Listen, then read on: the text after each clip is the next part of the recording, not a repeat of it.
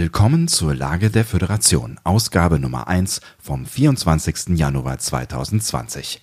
An den Mikrofonen begrüßen euch wie in jeder Woche Sebastian Sonntag, das bin ich, und an meiner Seite befindet sich Ähm, Andreas Dom, Sebastian, ja, ganz im Ernst. Ja, Wir denn? können nicht erst den Namen dieses Podcasts klauen und dann auch noch die Begrüßung von denen klauen. Das Warum nicht? Also, die machen das gut. Das ist doch irgendwie, das, also Ja. das, das klingt so professionell, weißt Ja, du? das, ja, genau. Aber das sind wir nicht.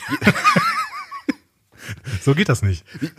Aber, aber, aber was schlägst du vor? Also ich meine, Ich schlage, ich schlage vor, ich, dachte, schlage vor, dass wir, dass Das wir, ist jetzt, Andi, das ist jetzt wirklich, das ist jetzt wirklich wichtig. Ja. Es ist eine wichtige Folge. Es ist vielleicht sogar die Erschließung von neuen, von breiten Zielgruppen, die uns ernst nehmen sollen, ja? lieber Sebastian, wir sind das Discovery Panel, Ja. Discovering Star Trek. Und deswegen würde ich doch sagen, Warte, warte, warte, war der Claim nicht Discovery Star Trek? Nein, Discover Star Trek war der Claim, oder? Warte mal. Das- Discover Star Trek ist ich der finde Claim. es gut, dass wir das hier auf dem Panel ausdiskutieren. Wir sind nicht mehr auf dem Panel. Stimmt, wir sind nicht auf dem Panel. Genau, wir sind noch gar nicht aus dem, äh, auf dem Panel. Ähm, aber ich würde trotzdem sagen, wir fangen einfach so an, wie wir immer angefangen haben, mit einer tollen Musik und dann mit ähm, dem, was, dem, was du halt immer sagst. Bitte, komm.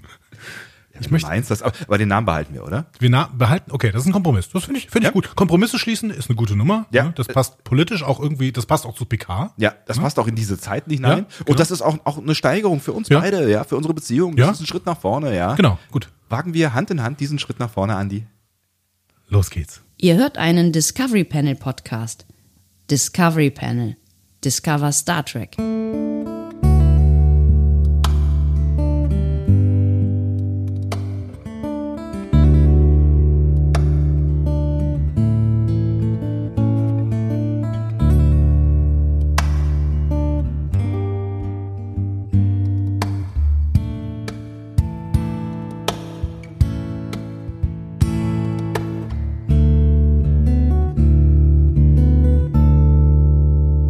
Herzlich willkommen zur Lage der Föderation, der Serienpodcast zu Star Trek Picard vom Discovery Panel. Auf dem Panel heute. Andreas Dom. Und Sebastian Sonntag. Ah.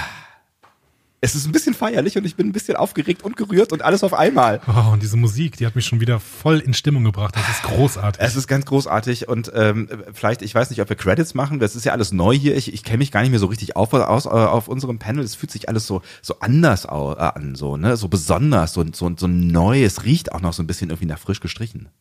Also wenn ich mit dir podcaste, riecht es irgendwie nie nach frisch gestrichen. Dabei habe ich geduscht gestern. Ich weiß gar nicht, was Ja. los ist. Ähm, Letz, ich, letzte Woche nennt man nicht gestern. das ist eine Frage der, ähm, Perspektive, ich weiß. ich wollte Inspiration sagen, aber warum auch immer dieses Wort in meinem Kopf war. Ähm, was, worauf ich hinaus wollte, ist, dass wir, dass wir natürlich dem Menschen danken wollen würden, ähm, der diesen wundervollen äh, Soundtrack für uns gestaltet hat, unser neues äh, Intro zu Lage der Föderation.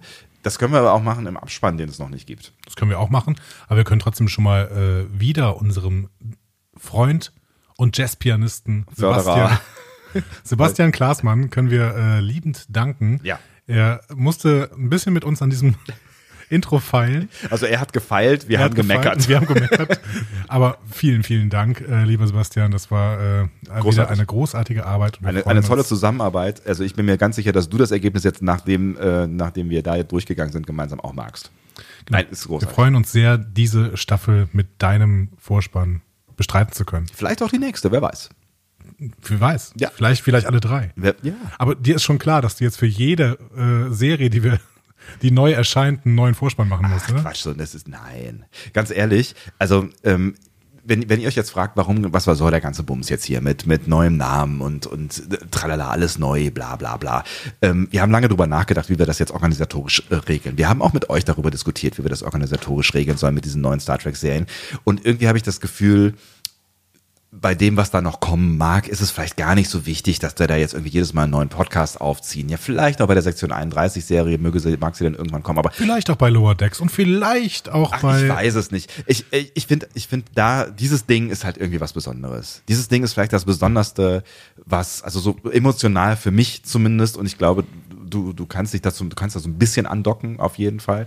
Ähm, und deswegen ist es auch irgendwie immer, es macht total Bock, da jetzt auch so ein bisschen was Besonderes zu machen. Ich habe total Spaß gehabt in den letzten Tagen, Aber Sebastian, sich da, uns da, darauf vorzubereiten. das Thema machen. Was Ja. machen wir denn hier überhaupt? Wir besprechen die erste Folge von Star Trek Picard, der neuen Star Trek-Serie am Star Trek Horizont und die heißt Remembrance. Remembrance. Remembrance. Wir wissen noch nicht genau, wie sie auf Deutsch heißt. Denn äh, zum Zeitpunkt der Aufnahme sind die deutschen Übersetzungen noch nicht raus. Das stimmt. Wir können euch in der nächsten Folge sagen, wie die letzte Folge ge äh, gehießen hat. Das wisst ihr dann aber auch schon selber, weil dann habt ihr die nämlich schon gesehen. Ja, Service ist alles. ja, Service ja das alles. ist wieder, das ist die, die Ja. großartige Discovery Panel Logik hier auf dem Discovery Panel, Panel, zu Lage der Föderation. Schöner Name, oder? Ja. Mhm. Ein schöner Name. Lage der Föderation. Sag's nochmal. Vielen Dank übrigens an die Macher von Lage der Nation, dass wir den Namen benutzen dürfen. Wir haben natürlich gefragt vorher. Natürlich haben wir gefragt. Natürlich haben wir gefragt. Das ja. gehört sich so. Das gehört sich so. Und äh, ihr kennt uns als faire äh, Mitspieler, ja, Fair Play First und so, ja. Und äh, Grüße an Philipp an der Stelle, der hat sofort gesagt, bei, bei euch drei Hörern, mir interessiert der Scheiß. Genau. Aber trotzdem äh, können wir euch drei Hörern nochmal empfehlen. Hört doch mal die Lage der Nation. Absolut. Philipp Banse und Ulf Burmeier, jede Woche ordnen sie für uns das politische Geschehen in der Welt ein und vor allen Dingen in Deutschland, aber auch in der Welt. Und was wir hier machen, ist das politische Geschehen in der Föderation einzuordnen. Anhand der Serie Star Trek PK, Remembrance ist die heutige Folge. Und ähm, das Schöne ist, wir können jetzt gleich sofort in diese Folge reinstarten, indem wir euch ein bisschen was über das Team hinter dieser Folge erzählen. Und dann ähm, werden wir den Verlauf der Folge so ein bisschen nacherzählen und äh, also ich werde ihn nacherzählen und du wirst ab und zu kommentieren, was Ja. du dann davon gehalten hast. Und, das ist was, so der ich- Plan. Was, was ich, was ich, also das ist genau das, was wir ungefähr seit zwei Jahren machen Das ist richtig. mit anderen Star Trek. Ich will nochmal alle mitnehmen, Ja, ich will nee, noch es mal ist alle, alle an die. Hand nehmen und sagen, hey, komm doch noch mal mit. Ja. Komm doch mal mit in So unser funktioniert das. Abenteuerland. Der Eintritt kostet den Verstand. Also, ich glaube, wir sind noch keine zehn Minuten unterwegs hier, ja? Und du hast schon das Lowlight, Low, Low, Low, Lowlight geschafft. Lowlight. Ja, wir haben neue Aufnahmetechnik, man hört das, ne? Lowlight. Findest du, man hört das? Ja, Klingen wir jetzt schlechter oder besser als vorher? das müssen uns die Menschen da draußen Das sagen. war eine Frage an euch, nicht an dich. Ich habe dich angeguckt, weil du halt mir gegenüber sitzt. Auch das ist neu. Das ist ärgerlich. Ja, das ist auch ein bisschen beängstigend, ehrlich gesagt. Findest du, der Tisch muss größer sein? Für mich muss jeder Tisch in dieser Welt größer sein, deswegen bin ich kein Maßstab. Aber Ähm. nee, ich bin, ich bin eigentlich ganz zufrieden. Ja, er knackt ein bisschen, habe ich gemerkt. Ne? Wir nehmen sehr, sehr spät am Tag auf. Ich bin seit heute Morgen um 10 vor 6 unterwegs. Deswegen, ich habe die, groß, ich hab die grundsätzliche Tendenz, aus Bequemlichkeitsgründen die Schuhe auszuziehen, werde es aber unterlassen. Ähm, Weil du heute Morgen, heute Morgen um sechs unterwegs bist. Ich, ähm, Exakt. ich finde das sehr gut. Ähm, es ist sehr spät, ist auch übrigens also für Menschen unter 30, unter euch, ja. Es ist 20 nach 9. es ist sehr spät, Freunde, ja. Und Leute unter 30. Ja, ich, es ist sehr spät. Das klingt so, als hätten wir um 1 Uhr nachts aufgenommen. ja, so, so fühle ich mich auch. Ähm, Das macht nichts. Das macht gar nichts, weil äh, Sebastian, wie heiß bist du auf die neue Folge? ich bin sehr heiß auf diese neue Folge. Ich bin sehr heiß auf das, was wir hier heute machen werden. Ich bin sehr heiß auf diese neue Serie. Ich bin mir nicht sicher, ob ich jemals so euphorisch gewesen bin seit. Discovery? Ich glaube, es ist was anderes. Ich, ich, ich will ehrlich sein zu dir. Ich glaube, Ja. es ist was anderes. Es ist was passiert in mir, seitdem wir am letzten Freitag zusammen Hand in Hand. Da, da fällt mir sofort der nächste Pur-Song ein. Das Ein ist graues Haar. Was stimmt denn nicht mit dir? Echt jetzt? Die Premiere von Star Trek PK ja schon gucken durften, ähm, falls ihr das noch nicht gehört haben solltet und euch interessieren sollte. Wir reden nicht über Inhalt im Gegensatz zu äh, diesem Podcast hier, sondern nur über das, was rundherum passiert ist. Ähm, unter anderem äh, war Patrick Stewart zugegen und äh, einige andere aus dem Staff und auch von den Producern. Und ähm, das war sehr, sehr spannend. Und seitdem ist was passiert irgendwie. Es ist so, es, es hat sich je, jeden Tag hat sich meine Vorfreude noch so ein bisschen mehr gesteigert und ich bin ich bin, ich bin fast wieder der kleine Sebastian, der, der vor TNG sitzt und auf die nächste Folge fiebert. Das ist toll. Das, ist ein toll, schönes oder? Bild. Das, schönes Bild. Ja. Ja. Ich sitze auch extra so blöde auf dem Stuhl hier. Ja, so ein bisschen, du hältst deine Knie fest. Ja. Das sieht ein bisschen aus wie ein Drei Dreijähriger. So. Aber, also falls ihr uns noch nicht kennt, ne, das hier alles, ne, das, das brauchen wir zur Folge. Ne? Das, das, dieses, diesen kleinen Vorspann, dieses ein bisschen äh, reinkommen, dieses Gelaber, würden es andere nennen. Wir nennen Gelaber? es eher, wir nennen es eher warm werden. Ne? Ja. Das brauchen wir. Das ist Kunst. Wenn ihr das, Andi, nicht, wenn ihr das nicht braucht, besorgt euch einen Pod-Player, Pod, wie nennt man das? Podcatcher. Podcatcher. Ja. Podcatcher. Besorgt euch, besorgt euch einen Podcatcher, ist immer ein guter Tipp Genau. in einem Podcast. Genau. äh, ein Podcatcher mit Player, der äh, Kapitelmarken abspielen kann. Und dann Ja. werdet ihr, ähm, habt ihr jederzeit die Möglichkeit, unser Gelaber zu überspringen und sofort zur Folge zu springen. Ich habe uns letztens auf zweifacher Geschwindigkeit gehört. Ja? Wir klingen immer noch ganz gut. Klingen Was? wir doppelt schlau oder doppelt dumm? Ich möchte mich an der Stelle nicht weiter äußern, aber ich Das habe finde ich festgestellt, dass wir, dass wir hinreichend langsam reden, dass man uns in zweifacher Geschwindigkeit noch so halbwegs verstehen kann. Genau, das könntet ihr machen, denn ihr habt gesehen, dieser Podcast ist sehr, sehr lang. Wenn ihr uns in doppelter Geschwindigkeit abspielt, halbiert sich die Zeit. Das ist Mathematik. Andi ist übrigens Lehrer, falls ihr Genau. neu dabei sein solltet. Andi ist übrigens Lehrer nicht für Mathematik. Nee, aber ich sag immer mal wieder so, so Binsenweisheiten. Ne? Schlaue Sätze, die jeder schon wusste, denn das ist mein Job. Was ist eigentlich, was ist eigentlich eine Binse? Eine Binse, äh, das ist, ich glaube, daraus werden Körbe geflochten. ich weiß es nicht. Wer kennt sie nicht, die alten Binsenkörbe? Ich glaube schon, dass es das gibt. Ich glaube wirklich, dass es Binsenkörbe gibt. Ich habe keine Ahnung. Das ist mir ehrlich gesagt auch Wir sind egal. übrigens auch der Podcast, der alles, was er nicht weiß, während der Folge googelt. Ähm, dabei haben wir aber noch die Fähigkeit, einfach weiterzureden, ohne dass irgendwer merkt, dass wir äh, gerade googeln und nichts zu sagen Du haben. hast gerade das Gegenteil bewiesen, das hast du gemerkt, ne? Äh, Binsen sind tatsächlich ist sowas wie Schilf, wusste ich doch. Und äh, aus Schilf wird Körbe, werden Körbe, ja, ja, genau. vielleicht. Binsen sind Gräser. Binsen sind Gräser, Beschreibung, Ökologie, Verbreitung, Standort, Systematik, Taxonomie. Juncus ist das äh, lateinische Wort für Binse. Ähm, Verwendung. Was ist denn das äh, lateinische Wort für Weisheit? Entschuldigung, lieber Sebastian, aber ich möchte dir das Du musst dich nicht entschuldigen, das aus, ist völlig aus der deutschen Wikipedia, die gerade sich bei allen Menschen bedankt, weil sie 8,9 Milliarden äh, Euro bekommen hat. Die Kombination aus dem weichen Mark und der festen, aber nicht starren, biegsamen Rinde macht Binsen zu einem geschätzten Flechtmaterial für Körbe. Schuhe, Taschen, Matten und Reusen. So, was sind Reusen? Wir befinden uns mitten in Wikipedia. Reusen wiederum, äh, in Ostfriesland auch Fuke, ist eine stationäre Vorrichtung zum Fang von Vögeln. Vögelreuse. Was sind Vögel? Es gibt auch Molchreusen. Das ist mein neues Lieblingswort. Molchreuse. Ah, mein Lieblingswort. Molchreuse. Okay, Was? ich weiß nicht, ob wir noch heute zu dieser Folge kommen. Wir wollten, wir wollten, wir hatten, du hattest, du hattest wirklich die Hoffnung, dass möglicherweise neue Menschen auf diesen Podcast stoßen können. Und deswegen hat er, ja, O-Ton, ja, er hat vorher gesagt, wir müssten heute einen guten Eindruck machen. Wir müssten heute einen guten Eindruck machen. Wir müssen heute mal alles anders. Ich habe, ich habe mir sogar, Minuten.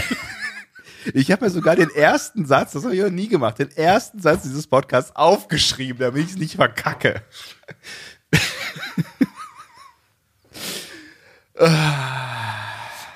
Sebastian, übernimm mal bitte. Was hieß nochmal, was hieß nochmal, ähm, ähm, ah, was hieß nochmal Binse auf Latein? Junkus. Juncus. Juncus sapientia wäre dann die Binsenweisheit auf Latein. Ja. Ich bin mir nicht sapientia. Oh Gott. Die wird dann, die wird Ich hätte gerne ein T-Shirt, wo Molchreuse draufsteht.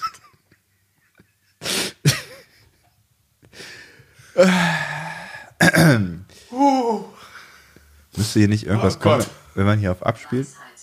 Wie, ich will nicht wissen, wie Weisheit ausgesprochen wird. Oh Gott, es ist, es ist schon im Arsch, es ist schon vorbei, das war's schon. Es gibt bestimmt auch andere gute Podcasts zu Star Trek PK. Was Oh. ist denn hier mit, mit äh, Chateau Picard? Be- Befassen Sie sich auch mit Star Trek Picard? Mit Sicherheit. Äh, gestern, heute Morgen, Nerdizismus. Bestimmt macht Trek am Dienstag auch eine Sondersendung. Also, wir haben euch jetzt ganz viele andere Leute empfohlen. Jetzt, wenn ihr jetzt noch dabei bleibt, seid ihr selber schuld. Ihr könnt jetzt aussteigen. Ihr habt jetzt alle Möglichkeiten, die, die, die wir euch bieten können, auszusteigen. Was hieß, was So. hieß, was hieß Binse auf Latein? Junkus. Juncus, ich muss das mal aufschreiben. Juncus sapien, sapientia. Ich verspreche euch, innerhalb der nächsten Juncus zwei Minuten fangen wir an, über diese. Folge zu reden. Das sind große Versprechungen. Molchreusen, ey, ganz im Ernst. Es könnte, es könnte eins dieser Worte werden. äh, Wir haben, wir haben euch irgendwann mal erzählt, auch das war äh, so halb, halb äh, gelogen. Wir machen das nämlich schon lange nicht mehr, dass wir zum Einsprechen immer komplizierte Worte aus Star Trek, wie Star Trek zum Beispiel, aus Star Trek benutzen. Tardigrade. Gormaganda. Molchreuse. Es, es, es fügt sich sehr gut ein. Es fügt sich sehr gut ein. Sehr gut. So, So, das war doch ein Spaß. das Deutsche so steht für alles, was gut ist. Siehe oben. Exakt. Remembrance. Remembrance, die erste Folge von Star Trek Picard. Ein Blick in die Zukunft, den wir bis jetzt in Serienform niemals hatten, aber dieses Jahr mit Discovery um einiges toppen werden. Es ging so ein bisschen, das hätten wir gerade geschnitten. Das spricht da, also meine Lachmuskeln im Bauch sprechen dagegen. Okay. Ja, Entschuldigung. Ich, ich, ich, ähm, ich bewundere deine Bemühungen. Wer uns noch nicht kennt, wir schneiden übrigens nicht. Aber das werdet ihr, glaube ich, gerade eben gemerkt haben, dass wir nicht schneiden. Sonst Möglicherweise, ja. Sonst hört man in in einen der letzten äh, drei Podcasts rein. Ähm, da äh, vor allen Dingen im vorletzten hätte es schon nach in Minute zwei genug Anlass zum Schneiden gegeben. Ja, in dem Moment, wo ich das Wort Molchreuse ausgesprochen habe, wäre auf jeden Fall ein guter Moment gewesen. Sebastian, soll ich dir was über das Team hinter der Folge Remembrance erzählen? Ich würde mich sehr freuen. Wer ist denn dabei? äh, die Autoren sind ähm, unsere allseits geliebten Freunde Akiva Goldsman und James Duff. Ihr müsst dazu wissen, Akiva Goldsman ist jetzt nicht mein bester Freund. Das war ein bisschen gelogen, ehrlich gesagt. Wobei, nachdem ihr euch jetzt persönlich getroffen habt am letzten Freitag in Berlin im Zoopalast bei der Premiere von Star Trek Picard, spüre ich schon immer noch so ein bisschen den Wunsch in dir, vielleicht mit deinem neuen Bro Akiva mal ein Bier trinken zu gehen. Bier trinken. Ja. Ja, ja ich habe das Gefühl, das ist ein ganz sympathischer Typ. Und äh, dieses sympathisch sein öffnet ihm offensichtlich auch einige Türen in Hollywood, denn seine Schaffenskunst ist es nicht. also Akiva Goldsman steht wirklich so ziemlich für alles, was ich in Hollywood schlecht finde. Also er lebt ziemlich von seinem Ruf, hat ähm, ein Drehbuch adaptiert und dafür einen Oscar bekommen, Beautiful Mind. Ähm, es war auch ein ganz okayer Film, aber jetzt wirklich nicht mehr als ganz okay, finde ich. Das ist halt ähm, eine gute Vorlage. Genau. Ähm, aber anschließend ähm, hat er mit J.J. Abrams zusammen Fringe gemacht. Naja. Und dann so ein paar der schlechtesten Filme produziert, die in den letzten Jahren überhaupt rausgekommen sind. Also denk mal an Der dunkle Turm, das war ein ziemlicher Flop. Das ist eine, äh, glaube ich, Stephen King-Verfilmung gewesen, von der sich viele Leute viel ausgerechnet haben und dann ist sie, äh, war sie katastrophal. King Arthur, vielleicht der schlechteste Film der letzten Jahre, Habe ich alles nicht gesehen. mit David Beckham als, ähm, Was? als Ist, der, der, der, Satz könnte da zu Ende sein. Genau, Ja. Punkt. So. Dann Winter's Tale, das war auch fürchterlich. Das war sogar sein Regiedebüt. Also Katastrophe. Seine Drehbücher der letzten Jahre äh, lesen sich ebenso Liste von Autounfällen. Transformers 5, äh, ebenfalls der dunkle Turm, die fünfte Welle. Das war übrigens, das war, das war ein nicht gewollter Wortwitz mit den Autounfällen und dann Transformers. Habt ihr das gemerkt? Ja, nicht gewollt, oder? Ähm, Illuminati hat er auch geschrieben. Äh, das war eine ganz okaye Vorlage mit dem Dan Brown-Roman. Ich wollte gerade sagen, ich, mein Illuminati hat Dan Brown geschrieben, aber das, das Buch zum Er hat, die, Film er oder hat das was? Drehbuch geschrieben, genau. Habe ich, glaube ich, nicht gesehen. Ich habe Sakrileg gesehen. Äh, das war der erste, ne? Und Äh, ähm, nee, Illuminati wäre, glaube ich, der erste. echt? Ja.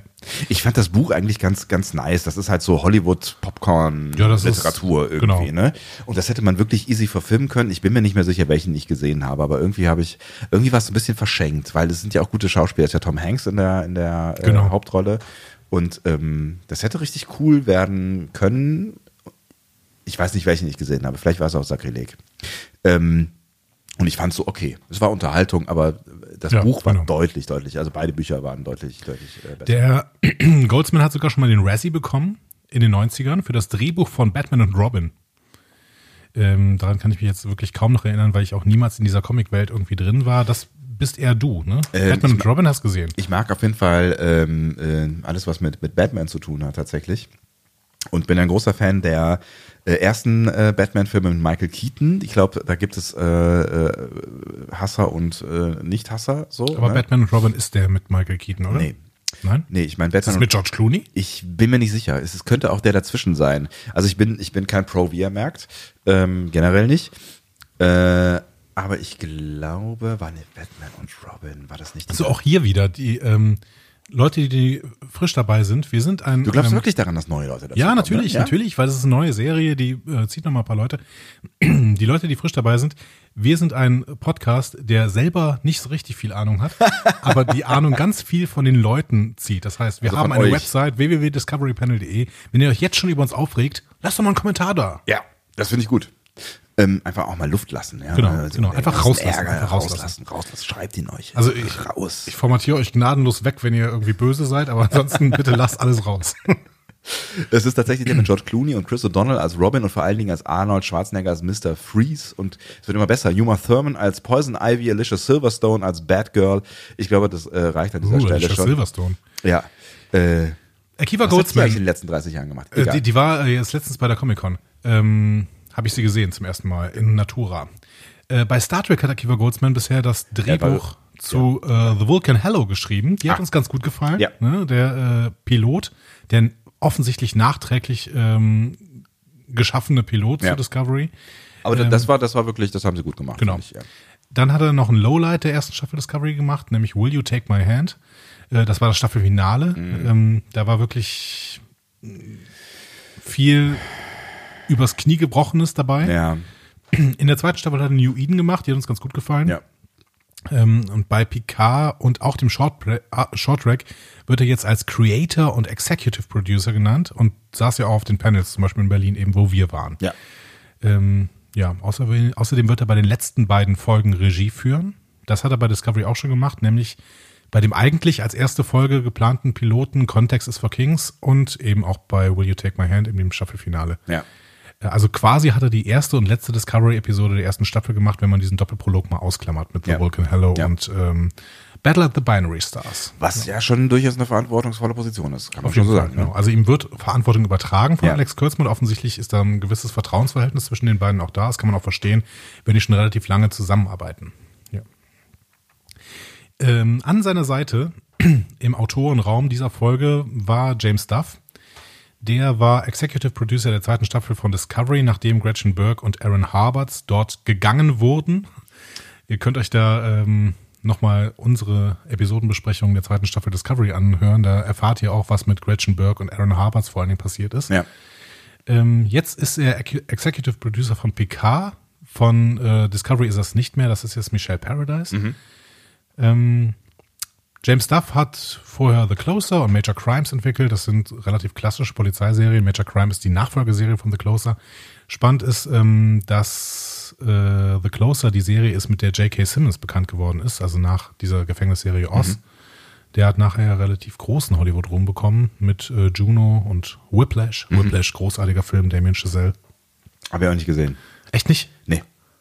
Soll Aber- ich soll ich's aufschreiben? Soll ich? Whiplash, gu äh, guck dir Whiplash an. Okay. Ganz, ganz großartig. Also ich weiß nicht, magst du Damien Chazelle so ein bisschen? Ich muss mir auch da wieder ein Bild, ich kann ja Namen nicht.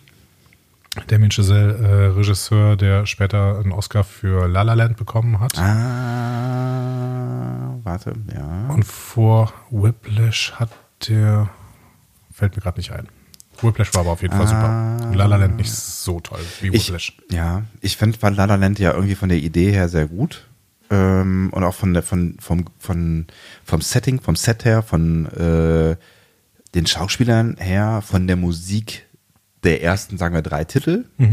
Und dann haben sie es irgendwie nach hinten raus, haben sie es ausfallen Wird lassen. langweilig. Die ne? haben es ja, die haben es irgendwie verkackt. langweilig Ja. Und ähm, beliebig. so Ich fand, bisschen. ja, ich fand die erste halbe Stunde oder die ersten, vielleicht, vielleicht sogar 40 Minuten, fand ich richtig gut. Dann ist irgendwie, ja, egal. James Duff hatte vorher auch schon Trek-Erfahrung. Der hat nämlich äh, für Enterprise diese äh, Episode Fortunate Son geschrieben. Mhm. Das ist also quasi hier sein zweiter Writing Credit für Star Trek. Immerhin. Ähm, und das war auch eine ganz gute Folge. Äh, da ist hier Travis Mayweather äh, trifft auf seine Vergangenheit auf so einem Frachter, der von Nausikaanern angegriffen wurde. Und dann wollen die, äh, will die Enterprise natürlich relativ föderationslike, ähm, auch wenn es die Föderation noch nicht gibt, aber die Enterprise will halt sehr, sehr ähm, diplomatisch vorgehen. Das wollen die Leute vom Frachter aber eigentlich nicht. Ne? Weil Ja. die, die sinnen auf Rache gegenüber den Nausikaanern. Ähm, genau, das ist deswegen eine ganz schöne philosophische Folge gewesen, ähm, bei der Lever Burton übrigens Regie geführt hat. Das Oh. heißt, Duff ist voll im Game. Ne? Der ist voll im Star Trek Game. Äh, und dementsprechend jetzt, jetzt ist er endgültig angekommen, nachdem er eben bei Discovery schon geschnuppert hat, da äh, wahrscheinlich auch mit Jonathan Frakes schon zu tun hatte. Er hat an Jonathan Frakes geschnuppert. Genau. Er hat jetzt an Lever Burton geschnuppert, an Jonathan Frakes geschnuppert. Was hat er die ganze TNG durch? Genau. Jetzt auch an Patrick Stewart. Das heißt, wir sind, äh, er ist wirklich voll im, im Schnuppergame. Ja. oh Mann, ey. Ja. Ja. Das waren die beiden Autoren. Ähm, und die Regie hat Hanel Culpepper, übrigens für die zweite Episode ebenso. Mhm. Ähm, wir können schon sagen, die dritte und vierte Episode wird Jonathan Frakes machen. Die wisst schon, der an dem geschnuppert wurde. Genau. Riker quasi. Commander Riker, William T. Annelle Culpepper arbeitet schon seit 2002 als Regisseurin, hat schon ein paar Kinofilme gemacht, also vor allen Dingen irgendwelche Romantic Comedies. Ähm, und in der ersten Staffel Discovery hat sie Vaulting Ambition gemacht. Das war Folge 12, kurz bevor die Serie unfassbar schlecht wurde mit Folge 13. Danach hat sie sich wieder ein bisschen gefangen, aber Folge 13 war wirklich das Schlechteste, was Episode, äh, was, was Discovery bisher so äh, Ja. Von sich gegeben hat.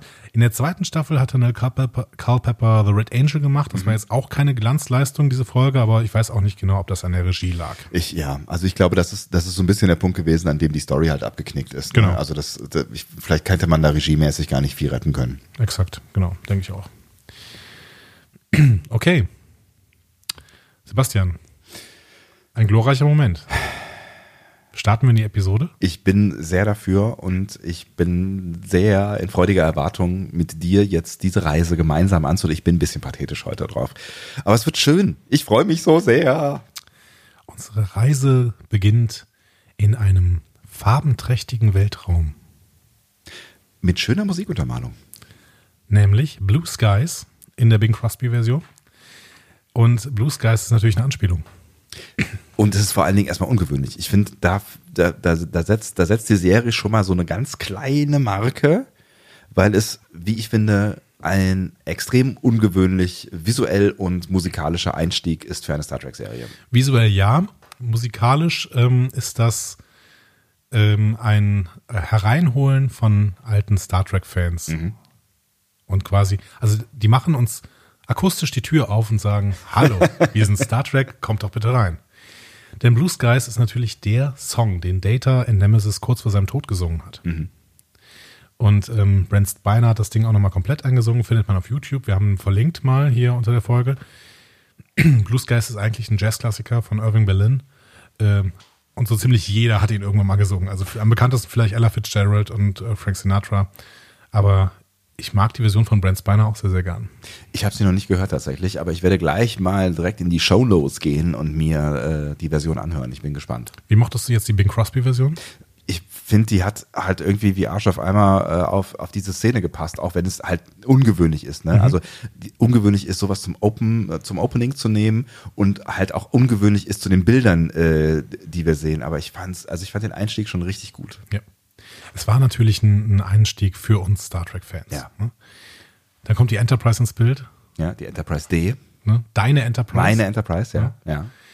Und da, da, da, da, ne, da, da hat man mich ja schon. Also dann ist ja schon alles gut. Also dann, also ne, jetzt müsste nur noch Picard irgendwann um die Ecke kommen und eigentlich kann nicht mehr viel schief gehen. So, ne? Durch die Fenster von 10 vorne sehen wir natürlich sofort Picard. Leider sehen wir nicht Geinen, das hätte dich dann komplett reingeholt. Ja, ne? das stimmt. Aber vielleicht in der zweiten Staffel. Vielleicht in der zweiten Staffel. haben. Da ist doch eine News versteckt. Genau. Kleine News, ne? Hm. Äh, Picard hat, äh, also Picard, Stewart hat, Captain Picard. Stewart hat äh, Whoopi Goldberg in ihrer Show The View eingeladen für die zweite Staffel im Namen von Els Kurtzman. Das heißt, Geinen wird äh, mitspielen in der zweiten Staffel. Wenn sie denn Ja sagt. Wenn sie denn Ja sagt. Hat sie, hat sie in der Szene nicht, ne? Nee, sie hat nichts gesagt. Sie hat irgendwie. Wow gesagt. Ja, also ich glaube, sie hat Uh. angefangen zu weinen so halb, Oh. weil das ihr, glaube ich, relativ viel bedeutet hat. So als, als Nachfolgerin von Nichelle Nichols ähm, bei Star Trek mitzuspielen. Das ist ja auch einfach eine geile Rolle gewesen. Auch wenn sie, wir haben da irgendwann mal drüber geredet und ich war echt ein bisschen erschrocken, dass sie so wenig aufgetaucht ist. Und das sind, das sind nicht mal, glaube ich, zehn Folgen oder sowas. Doch, ne? das sind zehn ja? Folgen sind schon, ich glaube, es sind, es sind, glaube ich, sogar 40 oder sowas, aber nicht, Echt? nicht viel mehr. Ja, ich, ich, ich weiß nur noch, dass ich, ich weiß nicht mehr die Zahl, aber ich weiß, dass ich tatsächlich sehr überrascht war, weil ich das Gefühl hatte, dass sie eine Weile echt tatsächlich äh, regelmäßig aufgetaucht ist. Aber äh, na, so viel war es dann am Ende nicht. Ich würde mich auf jeden Fall sehr freuen, wenn sie wiederkommt, aber das nur am äh, Rande. Die sehen wir also nicht, diese Person. Nein, wir sehen Jean-Luc Picard endlich wieder in Natura auf dem Screen, nachdem wir ihn in diesem Short-Track schon mal auf einem Screen im Screen gesehen haben. Richtig. Und das Ja. können wir euch sagen, ohne zu spoilern, auch ohne, dass ihr den Shorttrack gesehen haben, äh, wer- werdet, habt, könnt, ohne dass ihr Genau. den Shorttrack gesehen habt, könnt ihr Führen Sie, führen Sie hier Ihre zeitliche Konstruktion äh, der Wahl ein. Bitte. Wir sehen, wie Picard Poker spielt und mit wem? Natürlich mit Data. Sie spielen Five Card Stud und ähm, es ist ein schöner Callback zu der Episode The Measure of a Man. The Measure of a Man. ja, Sprache ist ein großes Problem in diesem Podcast. Das ist eine, ein also viel zitierter Satz von dir. Also in diesem Podcast. Äh, The Measure of a Man. Wem gehört Data? Ähm, in der Episode spielt die Crew zum ersten Mal Poker und Data wird von Riker weggeblufft, ähm, weil Data zwar das Spiel verstanden hat, aber nicht verstanden hat, dass man so tun könnte, als ob man etwas auf der Hand hat, ohne etwas auf der Hand zu haben. Ja. Das heißt, das System bluffen hat er nicht verstanden. Jetzt versucht Data zu bluffen und wird von Picard erwischt. Sein Tell, ne, also sein, sein verratende, seine verratende Körperbewegung, wie kann man denn Tell auf Deutsch übersetzen? Sein, seine, Makel ist Quatsch. Ma, wo, womit, womit er einen Bluff verrät. ein glaub, man Bluff kann's verratendes Merkmal. Bluff-verratendes Merkmal. Sein Bluff-verratendes Merkmal ist, dass er kein Bluff-verratendes Merkmal hat. Also er hat keinen Tell und ähm, versucht aber einen zu einen darzustellen, wenn er nicht blufft. genau. Deswegen ähm, merkt Picard dann irgendwann, wenn Data blufft, weil genau dann macht er irgendwas mit seinen Augen. Ja. Ich glaube, die, die, die eine Pupille irgendwie ein bisschen erweitern oder sowas. Ähm, Aber ganz schön, äh, ganz schön tricky. Ne? Ja. Also, ja. aber Picard ist halt schlau, bemerkt das. ja. Und dann setzt Data plötzlich Picard all in und Picard ist verstutzt und macht sich erstmal erstmal einen Earl Grey. Ist man, ist man nicht verdutzt? Er, er stutzt und ist verdutzt. ist gut, dass du das machst, denn wir haben ja äh, eine Sprachpolizei, lieber Peter. äh, du brauchst es jetzt gar nicht einzuschreiten. Sebastian hat das selber, schon gemacht. Ja, ich habe das selber geregelt. Ja. du kannst dich wieder hinsetzen. ja, ist alles in Ordnung. Alles ist kein Problem. Ist kein Problem. Genau. Picard macht sich erstmal einen Earl Grey, aber mit Milch und Zucker. Da denkt man schon, hier stimmt irgendwas nicht. Das Da ist nicht Picard mit. Milch und Zucker. Seltsam. Äh, denn Picard möchte das Ganze herauszögern. Data findet auch raus, warum. Denn Picard will nicht, dass das Spiel aufhört. Das sagt er dann auch, bedeutungsschwanger. Und das ist, finde ich, einer der ersten äh, Gänsehautmomente gewesen tatsächlich. Ähm, weil in diesem Satz so viel, so viel Schwere und, und Sorge und, und ja, man, man merkt einfach, dass dieser Mann auch mit seinen 79 Jahren diesen Job einfach noch sehr, sehr gut versteht, weil er mit diesem Einsatz einen ganzen Blumenstrauß an Gefühlen ausdrücken kann. Genau. Seine Stimme bricht ein bisschen, weil er äh, ja einfach auch nicht mehr vielleicht die Intensität in der Stimme hat, die er noch 20 Jahre vor dieser Ja. Serie jetzt hat. Ähm, aber das passt dann eben auch zu seinem Spiel. Ja, Ne? total. Das Spiel hört aber auf. Data legt fünf Herzdamen hin. Auch das ist seltsam. Vor dem Fenster ist plötzlich der Mars zu sehen. Auch das ist seltsam. Genau, was Picard wundert, denn er Ja. meinte, äh, ich wusste gar nicht, dass wir auf dem Weg zum Mars waren. Dann verschwindet Data, die Enterprise beginnt zu wackeln und eine Explosion erschüttert die Enterprise und sprengt die Fenster von 10 vorne. Szene 2. Jean-Luc Picard erwacht in seinem Bett. Denn offensichtlich waren es Träume. Ja. Das äh, hätten wir uns natürlich vorher schon denken können. Wir haben uns das auch schon vorher gedacht. Ähm, Ja, wir haben, wir haben lange darüber spekuliert, in welcher Art und Weise denn jetzt Data wohl auftauchen Nach wird. den Trailern, Nach genau. den Trailern, genau. Und ähm, du hattest ähm, die, ich glaube, deine, deine Working Theory war, Data ist ein Berater im Holodeck. genau. Ne? genau.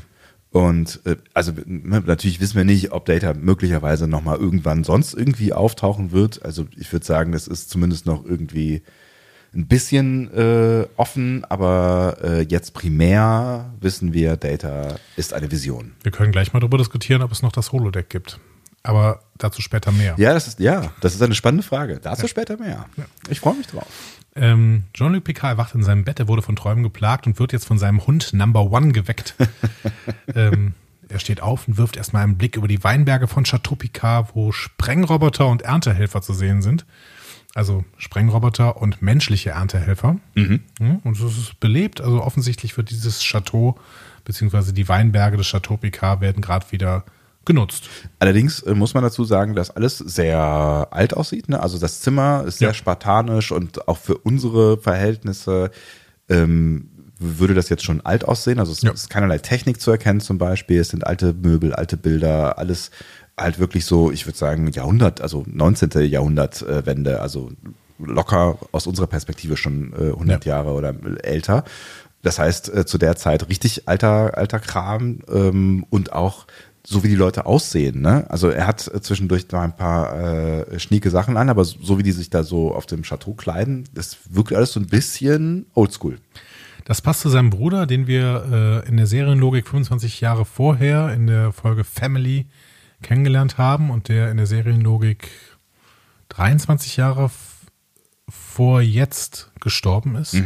Haben wir übrigens auch besprochen als eine unserer Lieblingsfolgen, falls ihr die noch nicht gehört haben solltet. Scrollt mal runter äh, in unserem Feed Family, genau. Genau. Und ähm, sie sind gestorben, ich glaube, am Anfang von Generations. Oder First Contact? Nee, Generations. Ja. Genau. Sind am Anfang von Generations gestorben. Ähm, und ähm, PK war darüber natürlich ähm, sehr traurig in Generations. Ja, vor allen Dingen, weil er in Family äh, haben wir gelernt, dass er eine, eine schlechte Beziehung zu seinem Bruder hat oder eine schwierige Beziehung und so ein Stück weit haben sie sie in Family aufgearbeitet. Also die sind da jetzt nicht äh, Arm in Arm, Hand in Hand rausgegangen, aber äh, im Gegensatz zum Anfang ist da so ein bisschen was passiert. Also sie haben einen Dialog gestartet quasi. Vor allen Dingen aber ähm, hatte ähm, Picard eine gute Beziehung zu seinem Neffen René, Ja. dem er auch eine glorreiche Zukunft vorhergesagt hat. Mhm. Ne? Eventuell sogar in der Sternenflotte zum Leidwesen seines Bruders. Ja, der hatte auf jeden Fall Bock. Also der René hatte Bock auf Weltraum und die Geschichten von Onkel Picard. Picard versichert sich hier in dieser Szene immer wieder selbst, also er sagt das zu seinem Hund, aber man merkt, dass es eine Selbstversicherung ist, alles ist gut. Alles ist gut. Ne? Zu Number One. Ja, Die er lieber mag als die Original Number One. genau. Das hat er letzte Woche zumindest auf dem Panel gesagt. Ja, Allerdings als Patrick Stewart. Also wir ähm, springen von dieser Szene nach Greater Boston. Sieht sehr futuristisch aus. Ne? Ja, sieht sehr fut- futuristisch aus. Damit Äh, ein großer Kontrast zum Chateau Picard. und auch äh, zum ähm, weniger greaten Boston jetzt vielleicht. Ja, tatsächlich. aber ich mag Boston. Boston ist, glaube ich, ich habe keine Ahnung, ich war noch nie in Boston, aber ich glaube, Boston ist ein roughes Pflaster. Das ist immer eine sehr schöne Stadt tatsächlich. Warst du schon mal da? Ich bin schon mal da gewesen. Es ist äh, in den 90ern gewesen. Ich war sehr jung. Aber ich erinnere mich daran, dass mir Boston damals sehr, sehr gut gefallen hat. Also man kann da eben so eine, so eine äh, Red Line quasi ähm, entlanglaufen, um alle touristischen Spots zu sehen. Man kann da viel über die Tea Party ähm, erfahren, was eben historisch schon spannend ist. Jetzt nicht mit der Tea Party Bewegung zu verwechseln. Die ist überhaupt nicht spannend, sondern eher beängstigend. Ja. Ähm, es gibt da ein, ein ganz tolles äh, Schifffahrtsmuseum, glaube ich, ähm, wenn ich mich richtig erinnere. Ja, Schifffahrtsmuseum, genau. Ähm, genau, also Boston, äh, ich würde ja gerne noch mal hin, allerdings ähm, werde ich, glaube ich, so große Flüge jetzt äh, vorerst nicht mehr machen, bis vielleicht da irgendeine andere Technik gefunden worden ist. Das könnte noch einen Moment dauern. Maybe. Ähm, wir sehen eine junge Frau, wir werden nachher erfahren, sie heißt Daj. Ähm, die liegt mit einem Sahin, oder äh, wir können es auf Deutsch mal übersetzen, Sahiana, auf ihrer Couch und sie säuseln sich Dinge zu. Ja, sie säuseln wirklich, ne? Also sie, die wirken relativ noch fresh äh, in love irgendwie, Ja. ne? Und ähm, es ist erst, erst so ein bisschen unbestimmt, aber wird dann schon auch inhaltlich, weil Dash nämlich eine freudige Nachricht zu verkündigen hat, nicht das, was ihr jetzt denkt. Exakt, genau. Ähm, aber bevor wir zu dieser freudigen Nachricht kommen, Sebastian, ich stelle dir ja zwischendurch immer mal gerne Fragen. Ne? Ah, jetzt, jetzt kommen hier Xahin oder was? Woher kennen wir die denn? Ich habe keine Ahnung, ich habe mich das auch schon gefragt, aber ich habe es nicht nachgeguckt. Ich wusste, dass du es erklären wirst. Wir kennen die äh, Sahin aus dem Discovery Short Track Runaways oder aus Such Sweet Sorrow 1 und 2. Denn die Prinzessin der Sahin ist Mehani Ikahali Kapo. Ach, ernsthaft? Ja. Ach, verdammt, das habe ich nicht in Verbindung gebracht. Und offensichtlich hat Mehani Ikahali Kapo, äh, nachdem sie äh, die Föderation kennengelernt hat, hat in Runaways über Tilly, Falls, ne, falls ihr wirklich neu sein solltet, wer hat diesen Namen über Jahre hinweg geübt? äh, offensichtlich hat sie inzwischen ihr Volk in die Föderation geführt. Das ist ja schön. Ja, das, damit schließt sich da ein kleiner Bogen. Auch ein, ja. äh, ein, ein kleiner, äh, nicht so alter Bogen, ne? weil wir ja schon das ein oder andere an Fanservice erleben in dieser Folge für alle, die früher geguckt haben. Aber genau. das ist quasi schon aktueller Fanservice. So. Aktueller Fanservice, aber halt, äh, wir reden von 130 Jahren knapp, mhm. die äh, jetzt vergangen sein müssten ja. in der Star Trek-Logik. Und dementsprechend ist das schon alles okay. Ja, ne? völlig. Ja, ja, ja. Ähm, genau, du hast eben schon gesagt, Dash hat eine freudige Nachricht. Sie feiert mit ihrem Freund offensichtlich, dass sie am Daystrom-Institut aufgenommen worden ist. Ähm, das kennen wir auch aus der Star Trek-Geschichte. Ziemlich deutlich aus der Star Trek-Geschichte. Ist das so tatsächlich? Ist das, ist das dieses Institut aus äh, Voyager? Ähm, in Voyager kommt das auch vor. Ja. Äh, wir kennen es aber vor allen Dingen aus TNG. Ja. Denn, ähm, also es ist auf Galor 4, beziehungsweise hier in der Serie ist es erstmal die Abteilung in Okinawa, aber das Hauptinstitut ist auf Galor 4. Ähm, da gibt es sehr, sehr, sehr viele bekannte Wissenschaftler, deren Namen dir sogar was sagen. Also ich fange mal an mit Richard Daystrom. Mhm. so, okay, das war ein bisschen einfach. Ähm, Bruce Maddox. Ach was, ja. Der ja, wird ja, ja, durchaus auch noch eine Rolle spielen. Der wird noch eine können. Rolle spielen, genau. Den kennen wir aus Wem gehört äh, Data, beziehungsweise uh, The Measure of a Man. Ja. Ähm, wer auch am Daystrom-Institut äh, lehrt, ist Dr. Lea Brahms. Ah, die kenne ich auch aus TNG und ich habe sogar ein Bild vor Augen. Ich überlege gerade noch, was die Folge mit ihr war. Ähm, sie wird als Hologramm auf die TNG, äh, auf die, auf die Und Jordi verliebt sich in Und Jordi verliebt sich ja, in das Hologramm, genau. Richtig. Und irgendwann lernt er, glaube ich, die richtige Lea Brahms kennen und sie kennt ihn aber nicht und das ist irgendwie ein bisschen gruselig oder so. Und sad. Ja. Wahrscheinlich ist er voll der Stalker dann geworden. Ja. Hm. Mit Jordi immer, ne? Ja. kann auch gut stalken wegen dem Visor. Ähm, kann, er durch, kann er durch Wände durchgucken eigentlich? oder sagt? durch Kleidung? Es ist bestimmt eine Frage, die wir uns hier nicht als erste gestellt haben. Nein, richtig. Ja.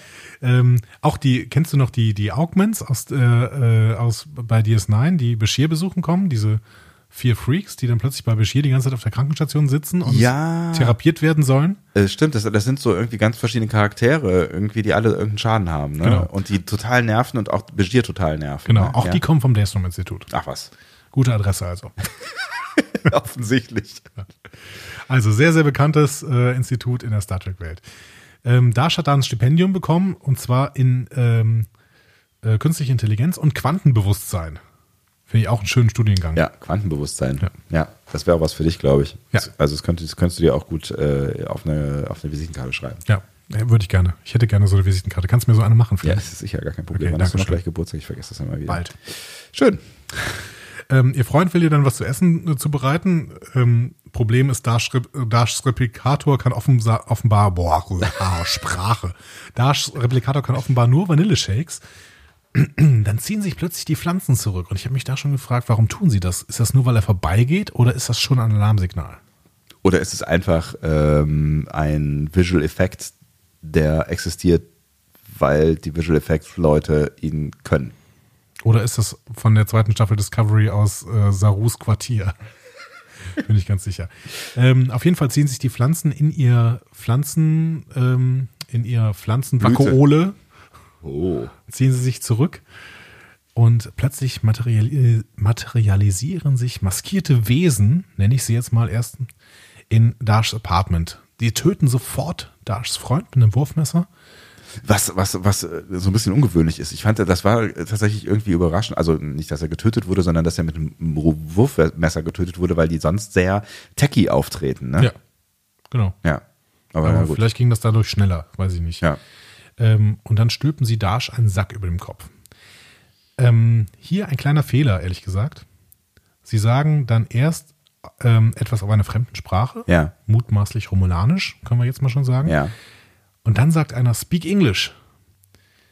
Da frage ich mich, haben die Schreiber von Star Trek PK immer noch nicht verstanden, dass man zu dieser Zeit in der Star Trek-Welt eigentlich nicht Englisch, sondern Föderationsstandard spricht. Ja, aber das ist doch der, der alte Übersetzungsfehler seit immer. Also wir haben doch, auf Deutsch war es immer Föderationsstandard und auf Englisch war es immer Englisch. Das war doch immer schon so. Es ist vielleicht einfach Tradition. Das ist aber blöd.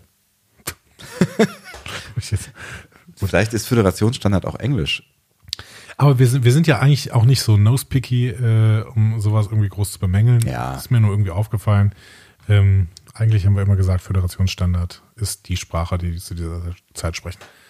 ähm, ja, mein Gott. Ja, ja. Also, ja. Und dann plötzlich aktiviert sich Dash. So nennen sie es zumindest die, äh, so nennen es zumindest die Angreifer. Ja. Und sie gerät in eine Art Kampfmodus, besiegt die Angreifer völlig ohne Probleme. Ja, das ist wirklich easy going. Und äh, vorher hat man irgendwie gedacht, äh, also das, ne, das waren Kampfmaschinen und sie ist halt äh, alleine und wirkte halt eher wie eine junge Studentin oder oder also oder junge Schauspielerin ist 21. Ich glaube, so ungefähr soll sie auch, so alt soll sie auch ungefähr da Genau. sein in der Serie. Ähm, also das war ist auf jeden Fall ein Move, mit dem man jetzt nicht unbedingt gerechnet hätte. Genau. Vor allen Dingen, weil sie vorher auch schon verletzt wird von denen. Ne? Ja. Sie wird so einmal auf den Tisch geknallt. Ähm, und sie ist auch relativ erschrocken über sich selbst, dass sie gerade hier äh, fünf Leute umgebracht hat. Ja. Ne? Ähm, und kümmert sich dann aber erstmal um ihren Freund, um ihren toten Freund. Ne? Ähm, klar, weil das ist das, was ihr, sie sofort geschockt hat. Und dann bekommt sie wieder irgendwelche Impulse in ihr Gehirn und sieht in ihrem Kopf Picard. Und versteht selber nicht. Versteht selber nicht. Und wir auch nicht. Was war das eigentlich für ein Ding, was die, was die ähm, Romulaner ihr dann an den Kopf gepinnt haben? Irgendwie so ein, so ein Device, äh, das aussah wie so eine Holobrille oder sowas. Und dann hat der eine ja irgendwie noch durch ein anderes Pad gewischt und hat irgendwas gesucht quasi, als hätte, hätte er irgendwas in ihrem Hirn gesucht oder so. Ja, Ich weiß auch nicht genau, was das sein sollte. Weil sie hat ja dann auch irgendwie so abgezogen wie eine Brille hinterher. Ja. Ne? Also sie hat es irgendwie auch, also offensichtlich kannte sie das Device, was auch immer das war. Ja, vielleicht mit dem Wissen, was wir durch die Folge haben, könnte das natürlich irgendwie so ein, ja, ja, irgendwie ein Screen für die sein oder so. Ne? Also quasi, äh, wie man Ein Monitor anstöpselt an einem Computer. oder Data angestöpselt hat äh, an äh, den Schiffscomputer. Ja, genau. Irgendwie so. Ist die Frage, warum sie das Ding dann einfach ausziehen konnte oder wusste, was es ist. Ja gut, wenn es irgendwie mit, mit Wireless äh, Ja, sie hat's ja Technology ver- arbeitet. Es war ja irgendwie so, ne, sie hat irgendwie so eine Brillenabziehbewegung gemacht, Ja. irgendwie so fast, ne? Obwohl es, na, keine Ahnung. Wie habt ihr das gesehen? Ja, vielleicht kriegen wir diese Technik auch nochmal irgendwann erklärt. Könnte sein, ja. Okay. Und mit diesem Blick auf Picard, ihrem inneren, inneren Blick auf Picard, Picard als Innerleid, was in ihr scheint, Oho. Übrigens eine Folge, die wir immer noch nicht besprochen haben, was, äh, was auch bemängelt diverse wurde. Male angemängelt wurde. Ja. An, angemängelt ist auch ein Ja, interessanter angemängelt, interessantes ja, Wort. anmängeln. Ihr mängelt an, Freunde. Mit diesem. Blick, mit diesem Blick gehen wir ins Intro. In ein sehr ungewöhnliches Intro, möchte ich sagen. Ja. Ähm, ich beschreibe mal, was wir sehen. Ja. Ja. Und danach sprechen wir mal darüber, was wir hören und wie das zusammenwirkt. Okay? Das können wir gerne so machen, wenn du das so möchtest, Andi. Wir sehen einen Riss im Horizont, aus dem eine Scherbe fällt. Diese Scherbe fällt dann durch einen Weinstock in einen halb zerstörten Borgwürfel. Dann kommen viele abstrakte Formen, bis sich unter anderem aus dieser Scherbe der Kopf von Jean-Luc Picard zusammensetzt. Danach kommt der Schriftzug und noch ein paar Credits über dem Weltall. Es war so fast optisch, finde ich, hat es mich so ein bisschen an, an den Style von so James Bond-Intros erinnert. Mhm. Ja, stimmt, richtig. Ja. Die ja auch immer äh, häufig äh, sehr artsy sind, so irgendwie und wo auch so Elemente immer eine Rolle oder gerne mal eine Rolle spielen, irgendwie, ob es eine, weiß nicht, vergoldete Rose ist oder irgend, irgendwas wird dann immer so, ne, oder ne, der Klassiker, diese so eine Kugel in, in äh, Superzeitlupe Ja. irgendwie durch den, so, ne, solche, ich finde so ein bisschen in stylmäßig ging das in die Richtung. Und es ist, glaubst du, ist eine Message drin, also in diesem, diesem sich, also diesem zerfallenen Picard? Also zerfällt er, also er, es, er bröckelt, also es bröckelt ja quasi seine Haut ab. ja, sie setzt sich eher wieder zusammen. Ne? Beides, finde ich. Also ich finde, das sind schon kraftvolle Bilder. Ne? So Ja. ein Riss im Horizont ist äh, ein kraftvolles Bild. Also irgendwas stimmt nicht mehr in der Welt. Ne? Und das, was da nicht mehr stimmt, äh, kann vielleicht durch Picard gekittet werden. Oder er, äh, er kittet den Riss in der Welt, ähm, muss sich dafür aber selber zerteilen. Möglich.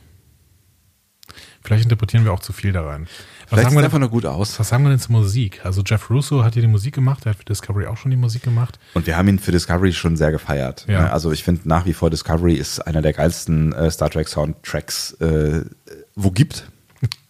Genau. Guter Ähm, Satz. Ähm, ich war ehrlich gesagt ein bisschen überrascht.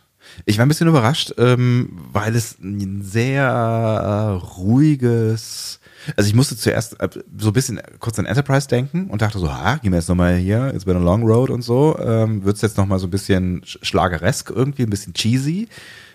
Aber der ist nicht cheesy. Er ist eigentlich, also er ist schon pathetisch. Er ist ruhig. Ich finde, er ist am Anfang sehr positiv. Ja. Hm? Aber es, ja, er entwickelt sich so ein bisschen in, in diese, diese Schwere, die in de, diesem Satz steckte, ich möchte nicht, dass dieses Spiel endet. So, Mhm. ne? Ich finde, da ist, da steckt, steckt ganz viel, ja, ganz viel schon auch irgendwie Schwere, eine, eine Melancholie irgendwie drin. Ja. Und ähm, wir können jetzt noch nicht drüber reden, aber vielleicht reden wir in Folge drei, glaube ich, nochmal darüber, ob das möglicherweise auch schon, schon irgendwie ein, ein in, in dem Soundtrack schon eine Richtung steckt, äh, was, was die Story angeht. Ja. Genau, weil wir in Folge 3 dann auch eben spekulieren können über den Fortlauf der Story. Genau. Wie gesagt, ähm, das, haben, das haben wir in der letzten Folge, glaube ich, gesagt, wir können das noch nicht machen, weil wir die ersten drei Folgen schon gesehen haben. Ja.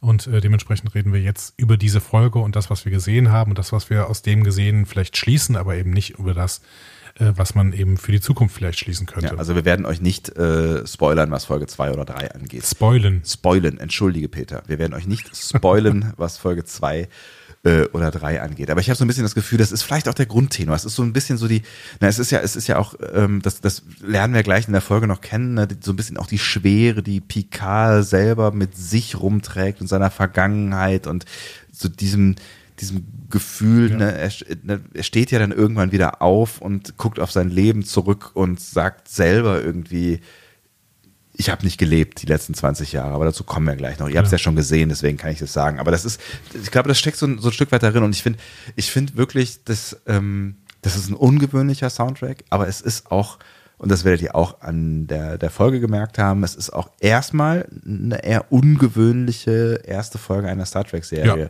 Und insofern finde ich, wenn man die Serie, die erste Folge gesehen hat, fügt sich das so ineinander. Dann passt das irgendwie, also beim zweiten Mal hören habe ich es noch viel stimmiger gefunden als beim ersten Mal. Ja.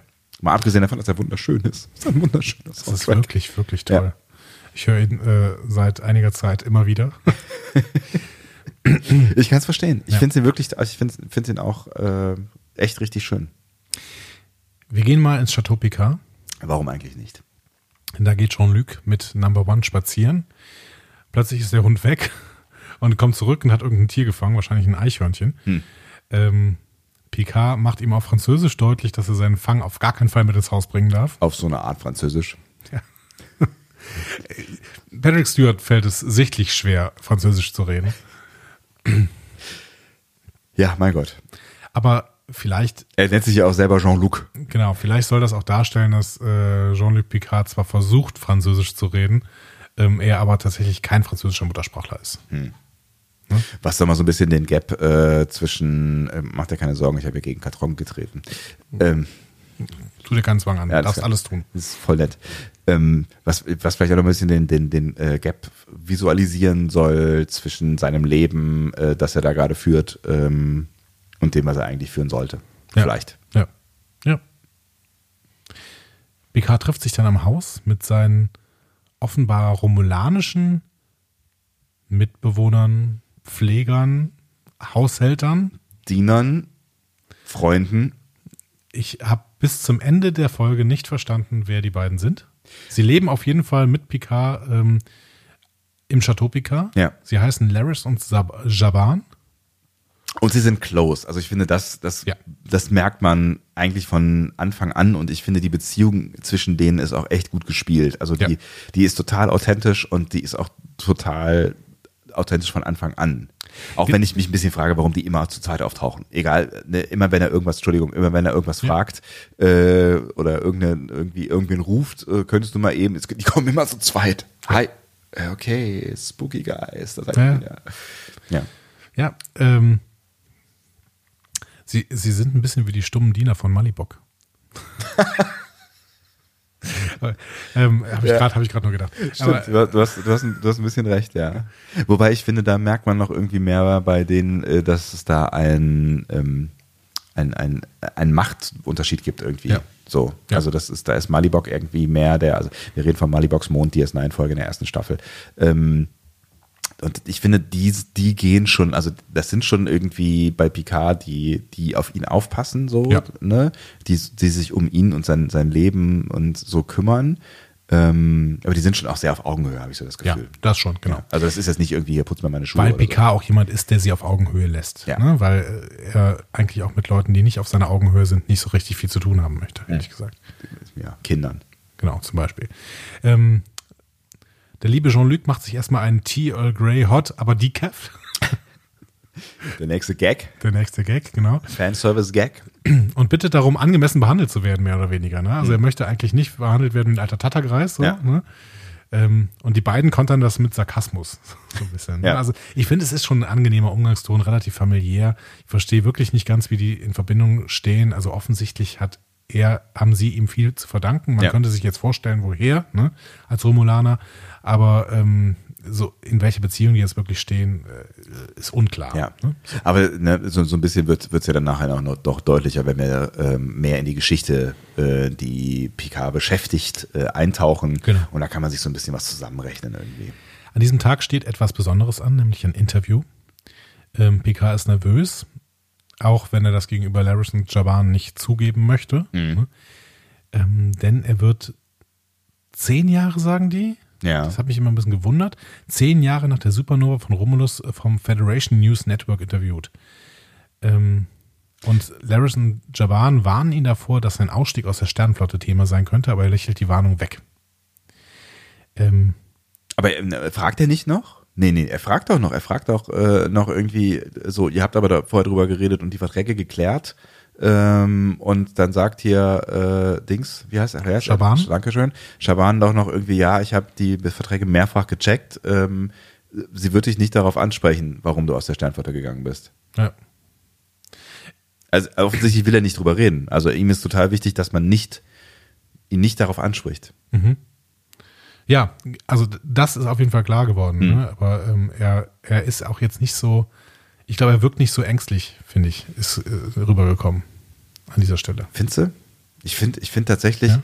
ich finde tatsächlich, dass er da, ähm, ich finde sowieso, dass man in diesen ersten Minuten einen anderen Picard sieht und dass er, dass er das auch gut spielt, dass, ne, mal abgesehen davon, dass er halt ein, äl ein älterer Mann ist, so, und dass, dass du das natürlich auch merkst, so, aber dass auch so ein bisschen diese, diese Stärke, diese Souveränität, dieses, ich gehe in einen Raum und ich nehme ihn mir, das von früher irgendwie nicht mehr so ganz da ist und dass auch in der Szene er ja so- eigentlich so verunsichert ist, wie man ihn selten gesehen hat in TNG.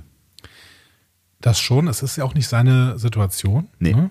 So, ähm, aber ich habe ihn jetzt nicht so ängstlich empfunden, aber Mhm. Das ist, kann ja auch eine unterschiedliche Empfindung sein. ist Ja, absolut. Ja. Was äh, jetzt klar gemacht worden ist, ist dadurch, dass wir das Jahr 2397 haben, denn die äh, Supernova wird auf 2387 äh, terminiert. Mhm. Das ist jetzt relativ überraschend, weil alle mit 2399 gerechnet hatten für die Serie. Das wäre 20 Jahre nach Nemesis. Ähm, okay, aber nur mal zum Festhalten, ne? Ja. 2397. Dann beginnt das Interview. Picard wird erstmal mit einem Teaser äh, der alten Bilder, unter anderem mit Worf im Klingonischen Rat vorgestellt. Ne? Das war ganz schön. Ja, auf jeden Fall. Auch das ist nochmal irgendwie, ne, also das war auch nochmal, da ist, ist mein Herz hier nochmal kurz gehüpft. Ja. Interviewerin ist Marin Dungay. Die haben wir schon im Trailer gehört, ne, mit dem mit der Frage äh, Tell me Captain, why did you live, why did you leave Starfleet? Ja. Ne? Ähm, hierzulande kennt man die Schauspielerin vor allen Dingen als Kelly aus King of Queens. Ach, das ist mir gar nicht aufgefallen. Echt? Das ist ja witzig. Ich weiß gar nicht, ob ich, hier- ja, offensichtlich nicht. Ich wollte gerade sagen, ich weiß gar nicht, ob ich wiedererkennen würde, aber offensichtlich nicht. Äh, Das ist ja auch, ist ja auch eine ganze Weile her. ne? Wann war das denn? Ein- das Bis, ist bis wahrscheinlich auch 20 Jahre her. 90er oder sowas? Ja, nee, das lief, das lief schon, glaube ich, bis 2007, 2008 oder so. Echt, ja? ja. Krass. Ja, die war Aber- auch mega erfolgreich, ne? Genau, aber es liefen halt auch irgendwie zehn Staffeln. Ja. Ach, das ist ja witzig. Okay, muss mir die Folge nochmal angucken. Ähm, die Interviewerin geht dann sofort auf die romulanische Supernova ein. Picard kann immer noch nicht ausdrücken, wie schlimm es war. Ne, der ist auch wirklich noch immer tief getroffen, das Ja. merkt man ihm an. Doch dann stellt sich heraus, dass die Interviewerin Picard, ähm, Picards Weg, viele Romulaner zu retten, als Flüchtlinge zu akzeptieren, ziemlich kritisch gegenübersteht. Ne? Und zack, sind wir mitten in der aktuellen Politik. Ja. Ne? Picard als eine Art Traumnotretter, moderner Seenotretter, der die äh, Romulaner eben vor der Supernova gerettet hat und damit natürlich bei Leuten, die jetzt dem nicht positiv gesinnt sind, erstmal negativ aufstößt. Ja. So. retten wollten, müsste man fast sagen. Ne? Also äh, offensichtlich hat das hat die Rettungsmission ja dann nicht in Gänze funktioniert, so wie Picard sich das vorgestellt hat. Ja, ich glaube, er hat schon 900.000 Romulaner hat er gerettet. So, aber er hat dann konnte nicht weitermachen. Im Gegensatz zu Picard will die Interviewerin dann zwischen romulanischem Leben und normalen Leben unterscheiden. Ja. Ne? Auch das erinnert uns an politische Diskussionen dieser Zeit. Ja, ne? so, was ist denn mit den afrikanischen Leben, die im äh, Mittelmeer versinken? Ja. Ne? Das sind ja nur afrikanische Leben so ungefähr. Leben sind Leben, Genau. sagt er dann auch. Sagt er auch in einem sehr beeindruckenden, äh, also ich finde in einem sehr beeindruckenden Ton. Ne? Ja. No lives. Ne? Ja. Und na, da, da ist dann, da ist dann auch wieder Picard da, ne? Da Ja. ist dann wieder so die, die ganze, das ganze Selbstbewusstsein in, in irgendwie drei Worten ist dann wieder irgendwie äh, da und es, er macht klar, äh, dass, dass seine Interviewerin halt gerade gegen eine Wand rennt, so, Genau. ne? Und wir können uns das also jetzt so ein bisschen zusammensetzen, was er gemacht hat. Also er hat offensichtlich eine riesige Armada vor Romulus geführt, um über 900.000 Romulaner zu retten. Ja. Ähm, die Interviewerin vergleicht das Vorhaben mit dem Bau der Pyramiden und das gefällt dem Humanisten Picard natürlich nicht, ne, dieser Vergleich. Ja. Und er sagt dann, nein, äh, die Pyramiden seien so, so eine Art Monolith für Einzelpersonen gewesen. Der Vergleich wäre besser mit Dünkirchen. Der Vergleich mit den Pyramiden hinkt auch wirklich, ne? aber ob der Vergleich mit Dünkirchen so viel besser ist, also da hat man schließlich irgendwie die, also da ging es doch darum, dass die eigenen Leute vorm Feind gerettet worden sind und damit aus einer Lage, in der sie, in die sie sich selbst gebracht haben. Ja, ob die Romulaner sich jetzt in die Lage selber gebracht haben. Eben nicht, äh, genau. Das, äh, ne, das ist, äh, ja, ist äh, halt äh, ein, ein, ja, stimmt schon, das ist ein hinkender Vergleich am Ende, ne? Ja. Gut. Aber ähm, im Vergleich dazu zeigt die Interviewerin sofort auch schon Schiffe der Rogue Sins, die den Mars überfallen haben. Ne? Sehr wichtiger, wi- wichtiger Satz und sehr wichtiger Hinweis. Ne? Das, das ist nur kurz in einem Satz irgendwie erwähnt und Genau. äh, es wird erstmal gar nicht so weiter darauf äh, eingegangen, ne? auf die Rogue Sins. Genau. Aber es wird klar, diese, diese künstlichen Lebensformen, die da den Mars angegriffen haben, wir werden da auch jetzt erstmal nicht mehr viel mehr drüber erfahren. Ja. Ne?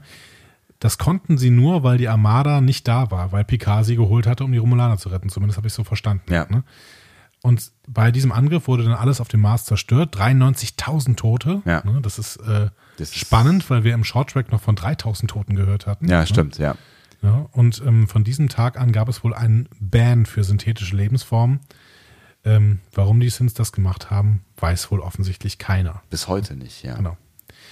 Ähm, Und es gab dann äh, offensichtlich einen radikalen Politikwechsel nach diesem Vorfall, Genau. was den Umgang mit den Romulanern angeht. genau. Ähm, die Interviewerin bringt dann sogar Data erstmal ein Mhm. ne, und sagt so, haben sie dem jemals vertraut? Und das triggert Picard natürlich extrem. Ja, das ist so die, die glaube ich, so die erste Eskalationsstufe in seinem Hirn, wo er Genau. wirklich sauer wird, so, ne? Und dann kommt auch die Frage, warum haben sie Starfleet verlassen? Und er nuschelt das erstmal in seinen nicht vorhandenen Bart und sagt es dann deutlich, weil es nicht mehr die Sternenflotte war. Weil sie die Rettungsmission abgebrochen haben, weil sie sich aus der Antwortung ge äh, genommen haben, als die Welt brannte. Und jetzt muss man hier mal kurz ein Fazit ziehen über dieses Gespräch. Ne? Ja. Erst das Ablehnen eines Bans nach einem Terroranschlag, dann die Kritik am Zurückziehen von Krisenherden, die Kritik am Isolationismus. Star Trek ist zurück. Ja. Star Trek ist definitiv zurück in der großen Tagespolitik, oder? Ja. Also anders kann man das nicht mehr nennen. Nee, voll, und zwar voll auf die Zwölf. Und das war ja auch eine, eine ähm, Frage, die Michael Chapman, äh, der äh, so ein bisschen der, das Hirn hinter dieser Geschichte. Der Showrunner auch, ne? Ja, äh, ist. Und ähm, die wurde am Freitag äh, auf der Premiere auf Michael Chapman gestellt und er hat die auch mit ganz klar Yes beantwortet. So, ne? Und jetzt wissen wir, warum er das so ganz klar beantworten konnte, weil ja, ne, es ist wirklich äh, auf die Zwölf einfach so. Ne? Das ist das, was die Welt gerade hier ähm, bewegt. Ich bin gespannt, ob das in der großen Politik registriert wird, was hier gesagt wird, ob Mhm. das von einem äh, Donald Trump oder von einem Mini-Donald Trump in England irgendwie registriert wird. Ne? Ich glaube es nicht, ehrlich gesagt. Und Also, wenn, ja. wie es auf Twitter von denen kommentiert wird. Weil Ja, Donald Trump könnte sich vielleicht noch, noch äh, hinreißen lassen zu irgendwas, aber ich, ach, ich bin mir nicht sicher. Ich, ich fände es schön, wenn es wahrgenommen werden würde, aber viel wichtiger ist, ähm, dass, dass das jetzt in die Welt getragen wird. So Ja. und dass, dass, das, dass das eine Message ist, die da Ja. ähm, mit verbunden ist. Und ähm, wir hatten ja darüber spekuliert, wie politisch diese Geschichte werden könnte und was wir uns wünschen, wie politisch das sein könnte und welche Themen behandelt werden könnten. Und das war ja durchaus auch äh, ein Wunsch von uns, dass wenn sowas thematisch behandelt ähm, wird, dass dann, ne, dass, damit das dann halt auch quasi wieder so ein Stück weit rausgeht in die Welt, weil es ja doch noch einige viele Menschen gibt, die ähm, ja das vielleicht noch nicht so ganz geschnitten haben, dass das, was gerade auf der Welt passiert, gerade in den USA oder auch in England, zu nichts führt außer Zurückschritten. Ja. An dieser Stelle möchte ich dir übrigens mal ganz kurz out of context sagen: Brot kann man schneiden. Leberwurst kann man schneiden. Aber etwas verstehen wird nicht mit Schneiden genommen. Habe ich das gerade wieder gesagt? Du hast gerade genau. Echt? Viele Leute haben das noch nicht geschnitten. Peter, es tut mir leid. Es passiert so. Okay. Ähm, Picard macht auf jeden Fall der Reporterin jetzt relativ schnell klar, dass sie nicht die Größe hat, um die Diskussion mit ihm zu führen und bricht wütend das Gespräch ab. Ne? Ja, auch das ist so ein, so ein typischer Picard, so Ja. wie man ihn von früher kennt. Genau, also er lässt sie so. einfach sitzen. Ja, Punkt. So, ja. Also es hätte allerdings ehrlich, auch, ehrlich gesagt auch keinen Sinn gemacht. Die Reporterin hat sich relativ schnell entlarvt, dass sie wirklich nicht die Größe hat, um mit ihm darüber zu reden. Nee, also sie, sie ist ja offensichtlich, ne, sie ist irgendwie von Fox News oder sowas, ne? Und ähm, ähm, das, das ist, das ist halt irgendwie auch schlecht geführt. So, also selbst ist wenn eine ich, richtig schlechte Reporterin. ne? ja, also selbst wenn ich jetzt halt irgendwie ähm, ihn provozieren wollen würde oder herauslocken würde, also wenn ich, wenn ich mit ihm über die Föderation und seinen Bruch mit der Föderation reden wollen würde und das irgendwie auf, auf also substanziell machen wollen würde, dann, dann würde ich ja anders fragen. Aber sie fragt ja halt die ganze Zeit eigentlich schon von Anfang an provozierend. So. Und damit krieg- komme ich ja nicht auf die Seite von, von ihm. Damit kann ich ja irgendwie, also was will ich Ja, denn ich damit? baue von Anfang an eine Front auf. Das bringt, bringt gar nichts. Nee, oder sie will halt genau das. So, wie- sie will halt irgendwie sagen, hier, euer, euer Held, euer, euer großer, glorreicher, alter Captain äh, der Sternenflotte, bla, hier damals äh, der, der, der Big Hero, das ist ein, das ist ein alter Idiot. So, der, ähm, ja, der ist gegen die Sternflotte und der hatet und sobald ich mit Argumenten komme, äh, verlässt er den Raum quasi, Ja. ne? Genau. Populismus. Vielleicht. Währenddessen, während dieses äh, Interviews steht Dash gebannt vor einem Laden, in dem offensichtlich Holoscreens verkauft werden oder alte Fernseher, ich weiß es nicht genau. Ähm, Der klassische äh, Eckladen, äh, Fernseher-Eckladen, wie man ihn aus ungefähr zwei Millionen Filmen kennt. Ne? das sah schon aus nach alten Hollywood, ne? Ja. Da, wo Dash da gerade rumlief, Ja, ne? ja. Singing in the Rain und so. ja, genau. Ähm, sie erkennt Picard, erinnert sich an das Bild aus ihrem Kopf und ist so, total schockiert und gebannt. Ja. Blickt weiter in diesen Screen. weil sie offensichtlich ne, zwar Picard vor sich gesehen hat in diesem Moment, als sie sich über ihren Freund gebeugt hat, aber nicht wusste, wer er ist. So, und das ist jetzt offensichtlich der Moment der Erkenntnis. Ah ja, Ja, den Typen genau. gibt's wirklich. Ja. Am nächsten Tag sitzt dann Picard mit seinem Hund auf der Terrasse und was, wen zitiert er? Wen wird Jean-Luc Picard wohl zitieren? Oh Gott, was, was, was sagt er denn da an der Stelle? Ich weiß gar nicht mehr, was der sagt, bevor der. Er sagt, ähm, übersetzt, kein Vermächtnis ist so reich wie die Ehrlichkeit. Ah, er sagt auch, wen er, wen er zitiert im Anschluss, ne? Äh, nee, er fragt äh, Number One, wen er zitiert. Von wem ist nochmal das Zitat? Aber wir können das natürlich beantworten, denn wir können die Figur, kennen die Figur Jean-Luc Picard. Von wem ist das Zitat? William Shakespeare. Tatsächlich. Ja. Ach, krass. Genau, das ist das Ende gut, alles gut. Also äh, auf Altenglisch, all's well that ends well. Ach was. Ja. Die Anspielung habe ich nicht verstanden. Aber die ist schön. Ja, Ja. natürlich. Also wir brauchten ein Shakespeare-Zitat Ja. ne, in, dieser, in dieser Folge. Dann kommt Dash auf das Gut. Sie konfrontiert Picard, hat aber sofort so ein Stück weit einen Stein im Brett, denn in dem Moment, wo Number One zu ihr hinläuft, beißt er sie nicht, sondern beruhigt sich. Ja. Offensichtlich ist einigermaßen alles okay mit Dash. Das, das ist halt offensichtlich auch der, die, die Maßgabe für Picard. Ne? Also der, der erklärt es dann später nochmal, aber ähm, man könnte sich fragen, warum er sich auf dieses Gespräch einlässt. Ne? Vor allen Dingen äh, ne, startet sie die Konversation mit, ich habe dein Interview gesehen und dann könnte ja alles folgen. Sie könnte den Mantel aufmachen und ein Messer rausholen oder sowas oder was Ja. Geier, so, ne? wie kannst du nur oder was auch immer. Aber er ist ganz ruhig und hört sich erstmal an, was sie zu sagen hat. Genau. Also klar, er stellt sie schon ein bisschen, ne? Ja. aber ähm, Ja gut, was sollte er auch machen? Ne? Ja, weg kommt er ja nicht. Ja, Wir ja. merken schon, dass äh, äh, später, dass er jetzt nicht mehr auch der größte Läufer ist. Nein. Mit 79. Wie auch. Ja, in der Serie soll er über 90 sein.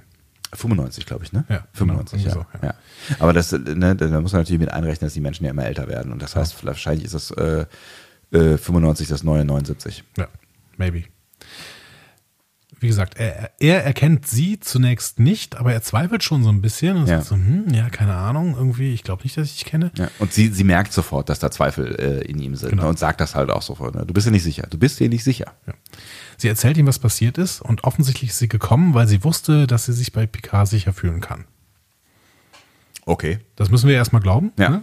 Wir haben keine weiteren Informationen. So.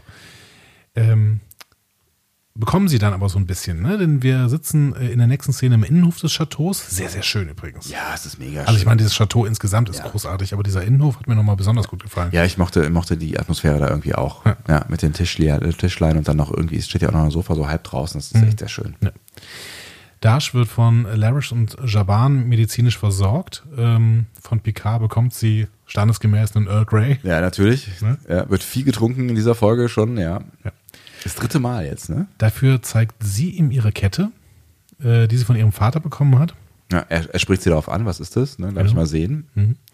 Zwei gekreuzte Ringe als Anhänger. Und sie fragt ihn, äh, ob er sich schon niemals fremd bei sich gefühlt hat. Und er antwortet, many, many times. Und das ist eine Szene, die wir aus dem Trailer kennen. Genau. Und ähm, vielleicht ist das ein Bezug zu The Inner Light, Hm. wo Picard ja quasi das Leben eines anderen geführt hat. Tolle Folge, sollten wir übrigens mal irgendwann drüber sprechen. Ja, tatsächlich. Vielleicht ist das auch eine Anspielung an Locutus, ne, Ja. wo äh, Picard eben kurzzeitig Borg war. Ja. Ähm, vielleicht auch zu dem, was nach Nemesis passiert ist. Wir wissen es nicht. Auf jeden Fall äh, können wir nachvollziehen, dass Picard sich schon viele, viele Male fremd bei sich selbst gefühlt hat. Vielleicht ist es auch einfach die Anspielung auf all das. So, Ja, ne? genau. Also many, many times, da steckt ja doch äh, einiges drin. Exakt. Picard glaubt Dash auf jeden Fall, dass sie ihn kennt äh, und sie glaubt, er glaubt ja auch, dass sie ihn nicht aus den Medien kennt. Ja. Ähm, aber beide können nicht so genau sagen, woher sie sich kennen. Aber Number One springt nicht an, also alles gut. Ja. Das ist, ne, die Bestätigung kommt nochmal hier. Ne? Number One liegt gechillt irgendwie neben den beiden. Ja. Süßer Hund, oder? Also ich bin kein Hundemensch, aber äh, so süßer Hund. der ist irgendwie ganz sympathisch, finde ich auch. Ja. Also, Also auch wenn er vorher irgendwie ein Eichhörnchen gerissen hat oder so, aber also sind die Tiere halt, ne? So sind sie. Die Bulldoggen sollen auf jeden Fall laut äh, Patrick Stewart ja eine sehr unterschätzte, weil sehr, sehr friedliebende Spezies sein. Rasse. Intelligent und schön und überhaupt, ja. Ja, maybe. Also der wirkt ganz sympathisch Ja. ne, für so einen Hund. Du würdest auch keinen Hund haben wollen, ne? Das merkt man, merkt man an deinen Tönen an. Ja, es- Also, ne, ich möchte niemandem zu nahe treten, der viel Spaß hat ähm, mit, mit so einem Tier und gerne mit ihm zusammenlebt. Und ich kann auch verstehen, warum. Ähm, also Freunde von mir haben zum Beispiel äh, einen echt sympathischen Hund, der jetzt auch auf vielen Urlauben mit dabei war und so. Und das, das ist, das ist schon, das ist irgendwie ganz cool. So. Aber ich glaube, ich würde mir nicht die, die Verantwortung ans Bein tackern wollen, ähm, weil das ja schon einfach, ne, du gehst ja eine Verpflichtung ein, die du, dann auch diesem Hund gegenüber eingehen solltest für sein Leben und ähm, im Gegensatz zu Kindern zum Beispiel entwickelt der sich halt nicht signifikant weiter. der bleibt halt so ein bisschen auf, auf der, also der, der hat, wenn er geboren wird, schon relativ viele Fähigkeiten im Gegensatz zu so einem Baby, aber er entwickelt sich halt auch nicht signifikant weiter. Aber dann wäre eine Katze vielleicht was für dich. Wegen, Im Sinne der Verantwortung. Die übernimmt Verantwortung für sich selbst. Das stimmt. nur ab und zu mal äh, der eine Dose aufmachen. Die ist halt ein Raubtier. Ich bin mir nicht so ganz sicher, ob man Raubtiere in Wohnungen halten sollte. Also das müsste man, glaube ich, auf dem Dorf machen. Äh, Ja, ne? genau. Und die, die dann auch irgendwie äh, nachts rauslassen und so, ne? Ja, Ja. absolut deiner Meinung. Du bist Katzenmensch, ne? Ich bin Katzenmensch. ja. Hm. Ich mag Katzen auch gerne. Ich habe zwei wunderbare Katzen. Die draußen rumlaufen. Sagen wir ja. Auf dem äh, Flughafen großen Anwesen. Genau, Chateau. Chateau. Äh, Chateau Andy. Ähm, am nächsten Morgen, also habe ich schon gesagt, dass äh, Picard äh, Laris bittet, Dash ein Zimmer zu geben. Nee, das könntest du noch sagen. Habe ich hiermit getan. Am nächsten Morgen erwacht Picard auf jeden Fall, geht wieder an sein Fenster. Eine Szene, die wir jetzt irgendwie gefühlt schon 30 Mal gesehen haben, ja. Genau, aber nur wegen den Trailern. Ne? Ja. Also Hier ist es zum zweiten Mal. Ja. Ähm, aber jetzt wieder sehen wir weder Sprengroboter noch Erntehelfer. Stattdessen steht Data unter einem Baum. Das wundert Picard, das muss er sich genauer anschauen. Genau. Er geht zu ihm, hat dabei aber plötzlich seine Uniform aus TNG an und Ja. wir wissen schon, okay, Ja. hier stimmt wieder was nicht. Ja. Äh, Data hat im Übrigen auch die Uniform aus TNG an. Data malt ein Bild von seiner Frau, äh, nee, von einer Frau, nicht von seiner Frau, von Tascha? Ja, Tascha? Nein. Data malt ein Bild von einer Frau am Strand, aber äh, das Gesicht ist noch nicht ausgemalt. Ja. Ähm, Picard soll es zu Ende malen und der Captain sagt, ja, keine Ahnung, ich weiß aber nicht wie. Ne? Und Data, doch. That's not true, Captain. Ähm, und dann erzittert die Erde und Picard erwacht wieder. Und zwar nicht in seinem Bett, sondern irgendwie ist er auf dem Schreibtisch eingeschlafen. Genau. Ja, er ist alt. Ja, mein Gott. Kurz, kurz weggenickt. Ja. Und schon ist morgen. Also plötzlich erinnert er sich auf jeden Fall an das Bild über seinem Kamin, Ja. welches ebenfalls von Data stammt und aus derselben Reihe ist. Und äh, glücklicherweise auch praktisch für die Szene direkt hinter ihm hängt. Ja, exakt. Ja. Aber Dash ist weg. Sie ist schon in der Nacht gegangen Ja. und äh, Picard bricht dann sofort auf. Wir wissen noch nicht genau wohin. Das erfahren wir aber in der nächsten Szene, denn er möchte direkt nach San Francisco. Wir sehen da die wiedererrichtete Golden Gate Bridge mit den Sonnenkollektoren. Die Szene aus äh, Discovery. Genau. ähm, wiedererrichtet. Warum? Weil sie von den Breen in DS9 zerstört worden ist. Ähm, ich verstehe immer noch nicht genau, warum da Sonnenkollektoren sind, weil die werden eigentlich nicht mehr gebraucht zu dieser Zeit in Star Trek. Dann ist halt die Frage, wann diese Brücke wieder aufgebaut wurde, ne? Ja, aber da hat man auf jeden Fall schon ähm, Fusionsreaktoren, nämlich zu DS9-Zeiten. Hm. Also irgendwie macht das keinen Sinn. Vielleicht ist es irgendwie, äh, ja, so als Erinnerung an andere Zeiten oder so. Das ist eine Ausstellung. Genau. Alles ist eine Ausstellung. Alles, wo, wo man alte Sachen sieht, ist auf jeden Fall eine Ja. Ausstellung. Installation. Picard läuft zu einem Gebäude, über dem Starfleet Achieve Museum steht. Ähm, er wird dort von einem Hologramm durch das Archiv geführt. Ein Hologramm, das sogar Witze versucht. Ja. Ja, das ist neu, Genau. fragt sie, äh, als Picard dann auch verwundert fragt, soll das witzig sein? So, ja. Wir Frage- probieren hier was Neues. Frage an dich. Ja. Hat hier der Synth-Ben versagt? Warum Das- darf hier ein Hologramm rumlaufen? Das ist eine gute Frage. Das habe ich auch äh, mich tatsächlich am, am Anfang äh, gewundert, weil ich meine, das ist ja durchaus eine künstliche Intelligenz. Ja. So, ne? Genau. Und das bedeutet, dass der, dieser Band tatsächlich nur für ähm, synthetische Lebensformen realer Natur quasi gilt. Meinst du? Meinst du, der Doktor fällt da nicht drunter, zum Beispiel? Ich könnte mir vorstellen, der Doktor fällt da nicht drunter, ja.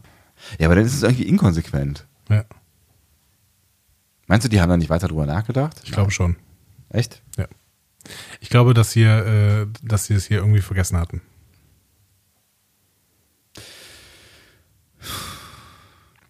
Picard kommt auf jeden Fall in einen Raum voller Erinnerungsstücke von der Enterprise.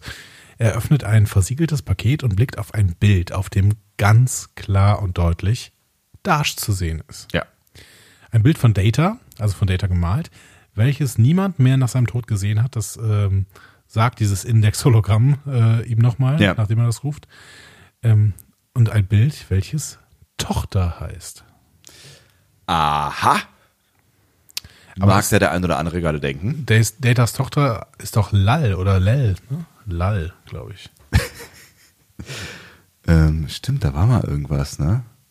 Und die musste, die musste abgeschaltet werden aus irgendwelchen Gründen, ne? Da war doch irgendwas. Wie war denn das noch? Irgendwie stirbt sie, keine Ahnung. Ey, gehen wir einfach mal weiter. Meinst du, meinst du, die haben einfach irgendwie einen cooleren Namen genommen oder?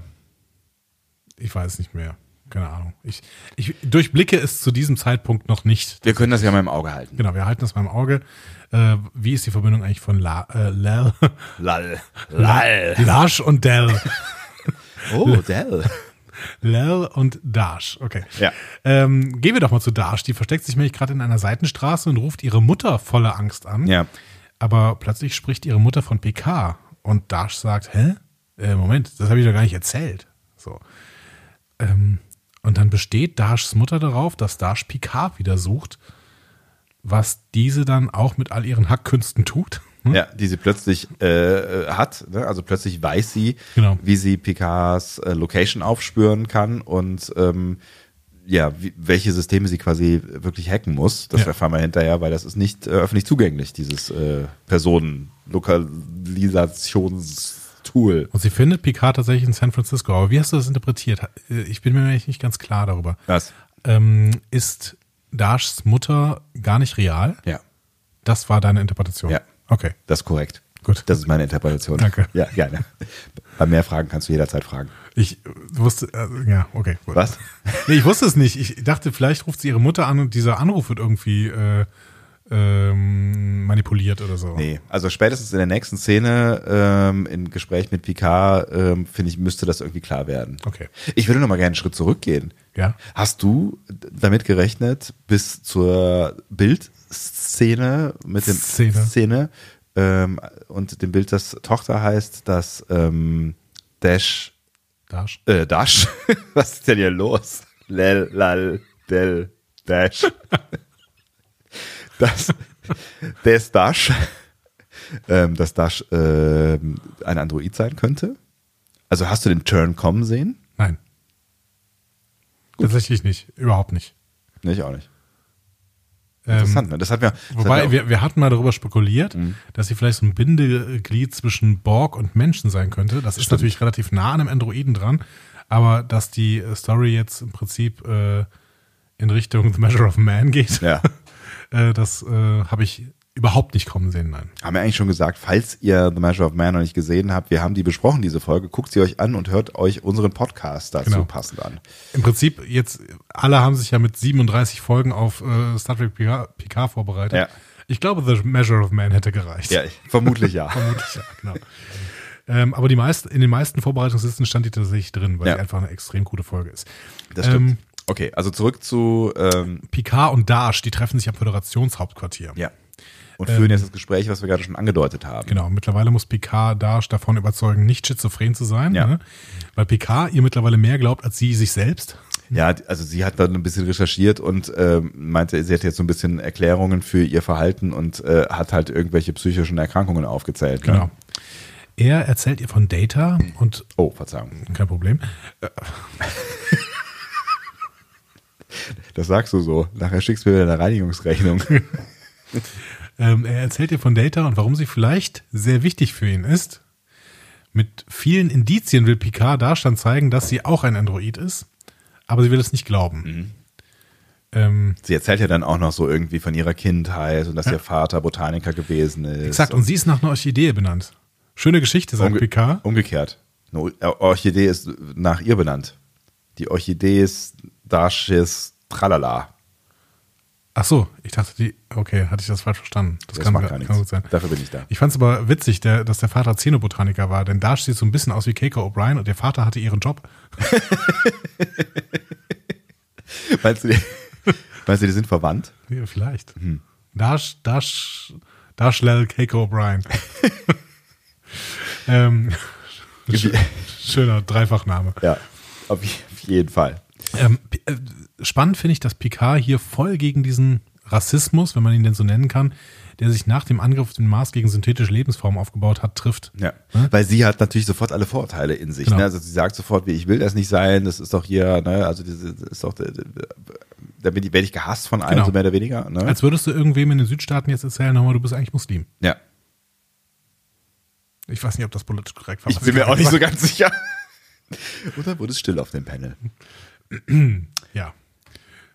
Gut, So. bleiben wir doch lieber bei dieser Serie.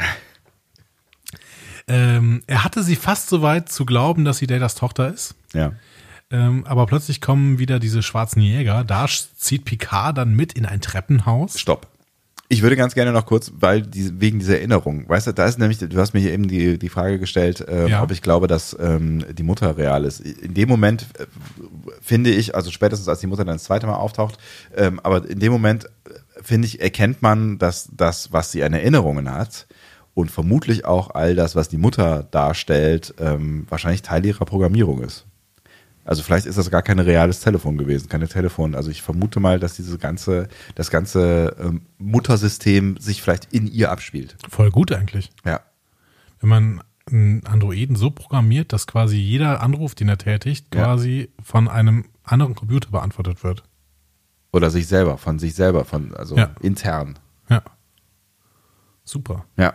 Also ich glaube, äh, ich, ich glaube, darin lag für mich so ein bisschen die Erklärung. Also Mhm. in dieser Geschichte von äh, ist ja alles schön und gut, aber du hattest keine Kindheit. Das ist alles nur programmiert. Ich begreife, also das ist, das passiert selten. Ich begreife im Gespräch mit dir viel mehr über die Folge.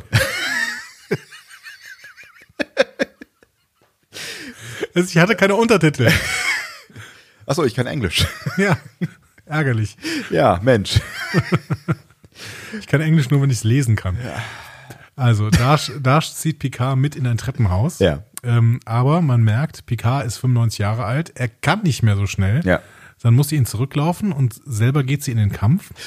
Ist das übrigens ein Double gewesen? Also der jumpt ja am Anfang äh, richtig hinterher. Also die ersten Treppen, bis die dann in dieses Gebäude reingehen, ist der schon irgendwie ordentlich sportlich unterwegs. Und ich habe kurz gedacht, na, so ganz sieht das von hinten aber nicht aus, als wäre es. Weiß ich nicht. Also entweder er ist noch relativ fit, Er ist ja doch relativ fit. ja. Aber tatsächlich in Berlin musste er gestützt werden, als er auf die Bühne gegangen Ja. ist, die Treppen hoch. Das heißt, ich gehe nicht davon aus, dass er das drehen konnte. Ja, vor allen Dingen, wenn das halt dann irgendwie, ne, so eine Szene dreht sich auch nicht äh, irgendwie von allein. Äh, Ja, die wieder, richtig. ja. War das wieder eine Binsenweisheit? ja genau. Körbe. Ähm, und dann machst du die halt irgendwie vielleicht drei, vier, fünf, sechs Ja. Mal und dann äh, wäre der wahrscheinlich durch gewesen für den Tag. Ich habe keine Ahnung, wie es ist, 79 zu sein. Wenn irgendwer von euch 79 ist, ähm, beschreibt es uns. Ja, genau. Ja, ich, ich denke, dass, dass es hier auf jeden Fall ein, ein Ein Run-Double. Was ist denn jetzt schon wieder los? äh, oh, manchmal, wenn die, die Dummheit in meinem, in meinem Gehirn auftaucht, selber schockiert. Ich wollte gerade sagen, dass es ein Klon ist. oh Gott, ey. Ah, wie hieß denn der Kerl noch hier aus äh, Dingsbums, Star Trek Dingsbums? Bradley Cooper, wie in der. Bradley Cooper, was? Ah, wie hieß denn der Schauspieler? Es wird nicht besser. Ist doch egal, lass uns. Dann Double, wollte ich sagen. Nicht Klon. Bei CBS klonen die die Leute aus Kostengründen. Oh Gott. Das wäre gut, er kann auf jeden Fall noch ein paar Staffeln PK machen. Oh. That was uh, amazing. Okay, also er kann nicht mehr mit. Puh. Aber sein Klon.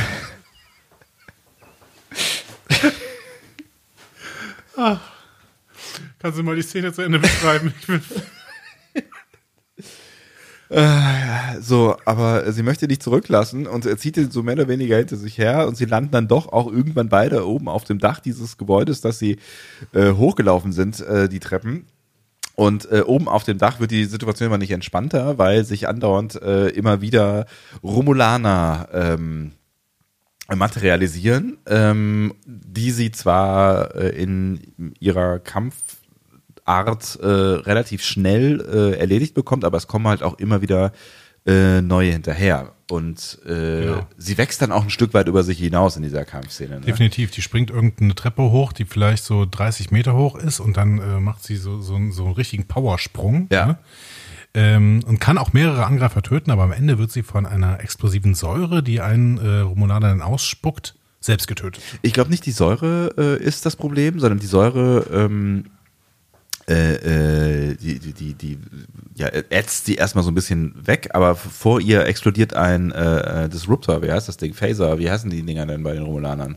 Ähm, ja, Phaser, Ja, Disruptor. Also so Disruptor finde ich gut. Hm? so, ne, so, ein, so ein Gewehrding. Ja. Das explodiert äh, vor ihren Füßen. Und ich glaube, sie kommt halt, sie kann halt nicht mehr weg, weil die, sie die Säure hat und äh, Ich hatte sie wäre explodiert. Nee, ich glaube, das ist das Ding. Also das habe ich beim ersten Sehen auch anders verstanden, aber ich habe die äh, äh, ausnahmsweise nochmal geguckt und Mhm. ich meine, das Ding vor ihren Füßen explodiert. Ist aber auch im Endeffekt wurscht, weil das Ergebnis äh, ist das gleiche. Genau. Sie ist tot, Picard wird weggeschleudert, hat aber noch gesehen, dass die Angreifer Romulaner waren. Ja, weil irgendeiner seinen Helm verloren hat. Genau. Ja. Okay. Und äh, PK erwacht dann in der nächsten Szene auf der Couch, wird geplagt von Flashbacks an die letzten 24 Stunden und an alles, was er quasi noch im Kopf hatte in Ja. den letzten 24 Stunden, auch Data und so weiter. Ich hatte kurz in dem Moment Angst, dass das, was heißt Angst? Oder ich, also eigentlich hätte ich mehr gehofft, dass auch das wieder eine Traumsequenz gewesen ist. Alles. Ja, diese ganze Dash-Szenerie. also nicht alles, sondern also das, ne, dann äh, die, die Angreif-Szene. weil das Okay. halt, weil, weil, ich glaube, weil ich auch nicht, nicht verstehen wollte, ähm, dass unsere gerade frisch gewonnene Protagonistin ähm, draufgegangen ist. Also ich konnte es mir nicht erklären, also, wie das gehen soll. Ja. Aber es ist schon, äh, also ich finde schon gut, dass es jetzt keine weitere Traumsequenz ist, weil Ja. irgendwann, man, man darf es mit diesen Traumsequenzen noch nicht übertreiben. Ich, Nee. find, ich bin sowieso kein Freund von das Traumsequenzen. wissen wir alle.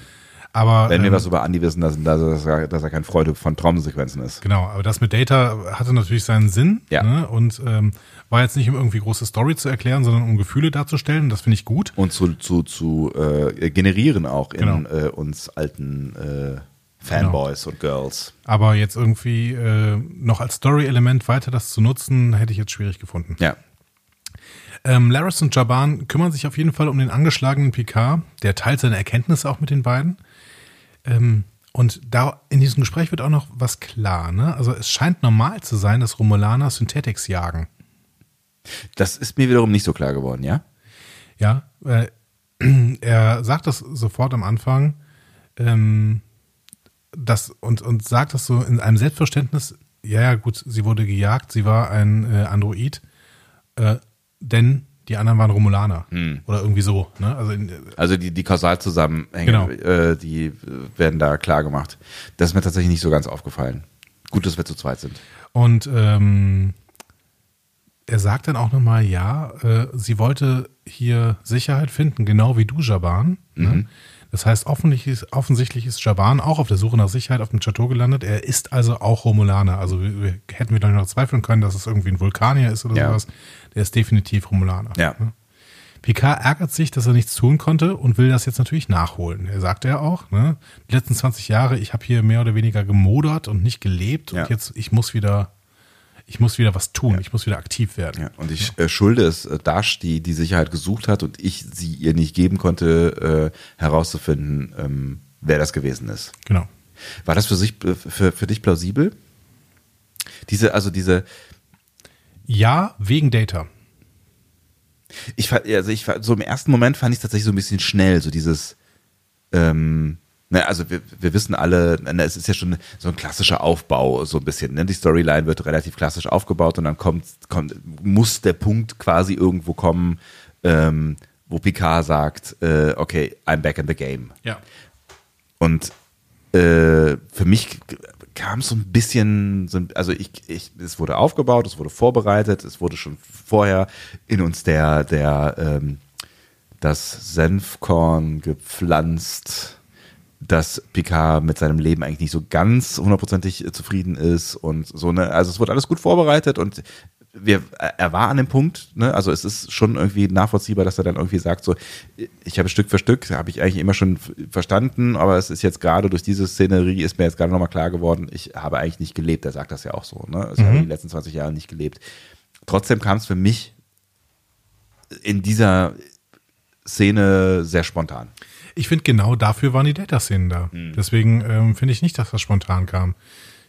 Vielmehr finde ich das an dieser Stelle verdient, weil klar wird, was vielleicht vorher noch nicht so hundertprozentig klar war, Picard ist von Data, von Datas Tod immer noch sehr, sehr getroffen und er klammert sich jetzt an diesen einen kleinen Strohhalm, der ihm quasi das Leben von Data in irgendeiner Weise nochmal wiedergeschenkt hat. Ja.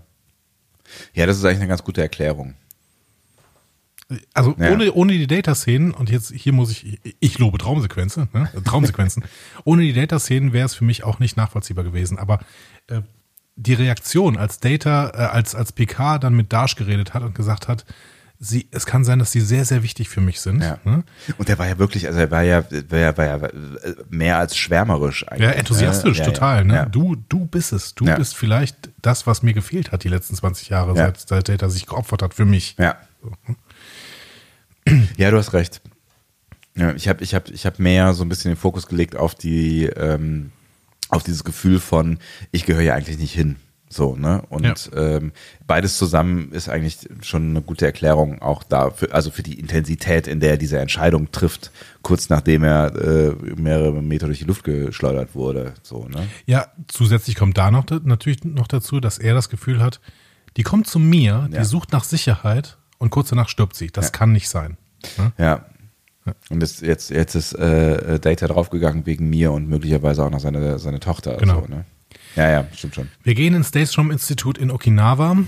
Picard trifft da auf Dr. Agnes Girardi und äh, fragt sie sofort, ob es möglich ist, einen erfindungsfähigen Androiden aus Fleisch und Blut zu schaffen. Und äh, Alison Pill, die die äh, Rolle verkörpert in ihrer gewohnt äh, souveränen Art, lacht ihn erstmal aus. genau. Aber sie merkt dann, er meint es ernst. Und dann sagt sie, naja gut, fassen wir mal zusammen. Androiden aus Fleisch und Blut, das ist kein großes Problem mehr. Da sind wir da relativ nah dran gewesen. Gewesen, Ne? damals, ja. Aber empfindungsfähige Androiden, äh, Androiden hat es seit Data nicht mehr gegeben. Und seit dem Ban ist sowieso das gesamte Institut verwaist. Denn die Androiden, die die Marsabwehr gehackt haben, kamen vom Daystrom-Institut. Yes. Wir wissen jetzt nicht genau, ob das alle Androiden war, die den Angriff gemacht haben, aber auf jeden Fall die, die äh, auf der Station selber das Sicherheitssystem gehackt haben. Ja. Die kamen vom Daystrom. Ähm, ja, und Before, das sehen wir dann in der nächsten äh, Einstellung, liegt weiterhin in einer Schublade. Jurati beschreibt ihn als schlechte, defizitäre Kopie von Data. Ja. Nichts von Data konnte im Endeffekt in Before erhalten bleiben. Das war, das war auch ein Prototyp, oder? Also er, war, er wurde vor Data gebaut, meine ich. Wegen, ne, Before könnte ja auch ein Hinweis darauf sein. wenn du das sagst. Hm. Ich habe Nemesis leider nicht nochmal geschaut, aber die Leute da draußen, die wissen das. Ihr wisst das. Er meint euch. Ja. Ähm, der einzige, der offensichtlich jemals nah an einem Androiden wie Data dran war, war Bruce Maddox. Aha. Wir sind wieder mitten in The Measure of a Man. Ne? Ich bin gespannt, ob wir den, da den Darsteller auch noch sehen. Lebt der eigentlich noch? Das müssen wir gleich mal kurz, das muss ich mal kurz rausfinden. Ja. Ähm, also Bruce Maddox, vielleicht erzählst du mal kurz, wer Bruce Maddox überhaupt war. Das war ein Typ, der in äh, The Measure of Man ähm, aufgetaucht, äh, habe ich irgendwo vergessen, aufgetaucht ist und ähm, äh, die Frage in den Raum gestellt hat, ähm, oder äh, eigentlich, die Frage ist ja erst, erst später generiert worden, ne? und eigentlich äh, hergekommen ist und gesagt hat, so, ich möchte gerne Data untersuchen und ich möchte ihn zerlegen, weil er ist ja Eigentum der Sternflotte. Das ist ein sehr ambitionierter junger Wissenschaftler auf äh, in Zeiten von TNG gewesen, der ähm, von Data lernen wollte und ähm, mit der mit der Auseinandernehmung von Data, das äh, ist glaube ich keine korrekte Nomen, ähm, wollte er seine eigene Forschung voranbringen und ähm, selber Androiden bauen. Also ne, er, er wollte quasi Data mehr oder weniger opfern, um äh, viele Datas zu, äh, zu bauen. Und es ging ja dann ein Stück weit damit aus, also der, der ist jetzt nicht so richtig sympathisch weggekommen in der Folge. Ne? Das war eher so der, ähm, der unersichtige Arsch, der äh, Data zerlegen wollte. Und ähm, am Ende der Folge ist es Data ja, der persönlich mehr oder weniger auf ihn zugeht, als das Gericht entschieden hat, dass ähm, Data nicht äh, Sternflotteneigentum ist, ähm, sondern ein, eine Lebensform, ähm, die die gleichen Rechte hat wie jede andere Lebensform äh, in der Föderation auch. Ähm, ist Data auf ihn zugegangen, also auf Maddox, und hat gesagt so, ähm, ich- schätze das, was du vorhast und ähm, ich schätze auch deine Arbeit, aber du bist noch nicht so weit. Und wenn du so weit bist, dann ähm, Komm doch nochmal zu mir. Genau, dann Ich arbeiten wir zusammen. auch, genau. Ja. Ich kann dir äh, zwischenzeitlich sagen, Brian Brophy, der Darsteller von Bruce Maddox Man aus kann sich auch, man kann auch Pech haben mit Namen. Ne? Man, Brian Brophy, ähm, hat lange nicht mehr, nichts mehr gemacht, ehrlich gesagt. Also der ähm, hat zuletzt 2014 in einem Short, in einem Short, also einem Kurzfilm Ja. mitgespielt, nicht im Short Shrek, wollte ich gerade sagen. hat davor zweimal einen Fotografen in Southland gespielt und davor 2004 zuletzt Barney Montana in A Day Without a Mexican. Wow. Ehrlich gesagt sehe ich seit Waterboy, der Typ mit dem Wasserschaden von 98, kein Film mehr, den ich kenne. Davor war noch Armageddon. Da hat er einen NASA-Techniker gespielt. Also keine besonders große Karriere seit The Measure of a Man. Waterboy, der Typ mit dem Wasserschaden. Kennst du nicht? Nee. Adam Sandler-Film. Äh, ich schicke dir mal ein Foto von äh, Brian Brophy. Ich fände es ganz witzig, wenn er jetzt nochmal mitspielen würde, weil der sieht sehr witzig aus mittlerweile. Huch. ist aber auch ein dämliches Foto. Äh, Ja. Also, ich glaube, wenn Bruce Maddox äh, in dieser Serie mal gezeigt werden wird, dann wird er wahrscheinlich nicht von Brian Brophy gespielt. na, wer weiß. Wer weiß. Ähm, Ist halt Wir- die Frage, ob er überhaupt dann äh, noch, noch, äh, noch eine, eine tiefere Rolle spielen wird. Genau. Genau. Also, Maddox. Maddox sagt, ähm, Jurati rekrutiert, sagt sie. Und dann tatsächlich mit Data zusammengearbeitet. Offensichtlich war er weit genug, dass er Data dazu überzeugen konnte, jetzt mit ihm zusammenzuarbeiten, bis Data gestorben ist. nach dem Ban, nach dem äh, Synth-Ban, ist Maddox quasi dann verschwunden. Dabei ähm, wäre es ehrlich gesagt, sagt Jurati, kein Problem gewesen, auf einen Androiden aus Fleisch und Blut Datas Neutral, äh, Neuralnetz zu übertragen. Denn dafür bräuchte man irgendwie nur ein einziges Neuron oder so. Ja, das ist auf jeden Fall die Theorie, die Maddox äh, hatte. Ne? Also Positron, genau. Positron, genau. Ähm, weil in dem positronischen Hirn von Before äh, ja zumindest Bruchstücke von äh, Datas ähm, positronischer Matrix oder Ja. dem Inhalt seines Hirnes drin sind, weil ähm, äh, Data die ja noch äh, vor seinem Tod quasi an, in Before kopiert hat, hast du das schon gesagt? Ich bin mir gar nicht sicher. Ähm, genau, das hat er versucht, aber da ist alles verloren gegangen. Und nach Datas Tod sieht äh, deswegen Jurati auch keine Chance mehr. So habe ich das zumindest verstanden. Aber ich dachte, es werden so ein paar Reste in, ähm, in, in dem positronischen Hirn von Before und deswegen war die Theorie, dass wenn ein Positron äh, erreichen würde, um dieses, dieses ganze Bums, Dingsbums wieder zu rekonstruieren, dann könnte man halt ganz viele äh, Androiden bauen auf der Basis von Data. Ich dachte, das war die Theorie vor Datas Tod. Und nach Datas Tod hat man äh, sich geärgert, weil Before konnte nichts halten. So habe ich es verstanden. Aber vielleicht kriegen wir das noch irgendwann erzählt. Ähm, dann zeigt Picard auf jeden Fall Jurati Dashs Kette, Ja. die er offensichtlich behalten hat.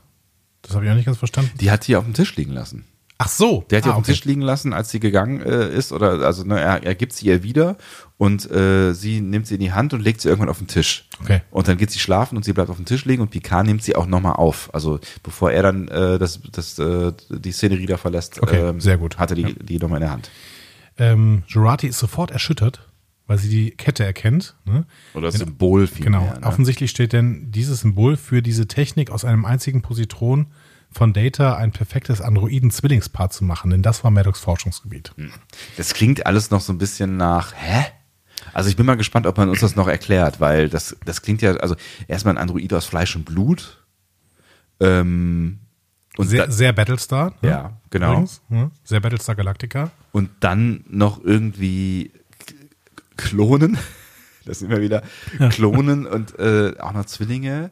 Also es klingt nach wirklich abgespaceden Zeug. Und wenn, wenn das jetzt. Techno-Bio-Babble. Ja, genau. Also das muss man uns schon noch irgendwie, finde ich, erklären, wie das, wie das genau funktioniert. Und vor allen Dingen, wenn da, wenn da Data drin steckt, wie da Data drin steckt. Erkenntnis aus dieser Szene auf jeden Fall. Wir sind mitten in der Story von The Measure of Man, beziehungsweise in ihrer Fortführung. Dr. Jurati ist eine ziemlich coole äh, Wissenschaftlerin. Ja. Und es gibt noch eine Dash.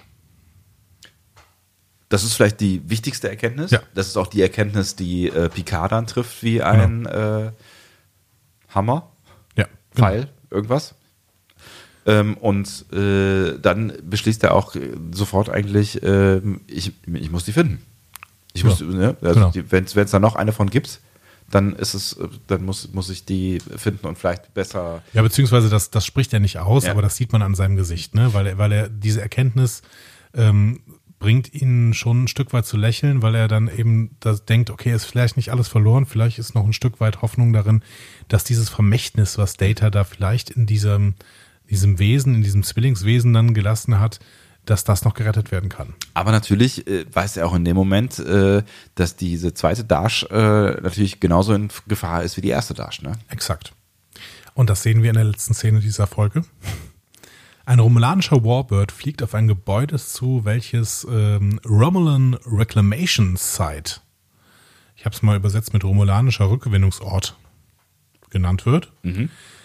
Wir sehen Narek oder Narek, gespielt von Harry Treadaway, ein Romulaner, der gerade auf die Station kommt und er trifft auf Dr. Soji Asha. Aha. Darshs Zwillingsschwester. Ja. Und ehrlich gesagt beginnt er sofort so ein bisschen mit ihr zu flirten. ja. Ne? Und ehrlich gesagt macht sie auch sofort mit. Ja, tatsächlich. Ja. Also die sind sich offensichtlich von, also it's a match. Ja. Ab dem ersten Moment. Und er ist ja auch schon ein Sahneschnittchen, kann man schon sagen, ne? Ich fand bei ihm ehrlich gesagt ein bisschen äh, irritierend diese Zähne.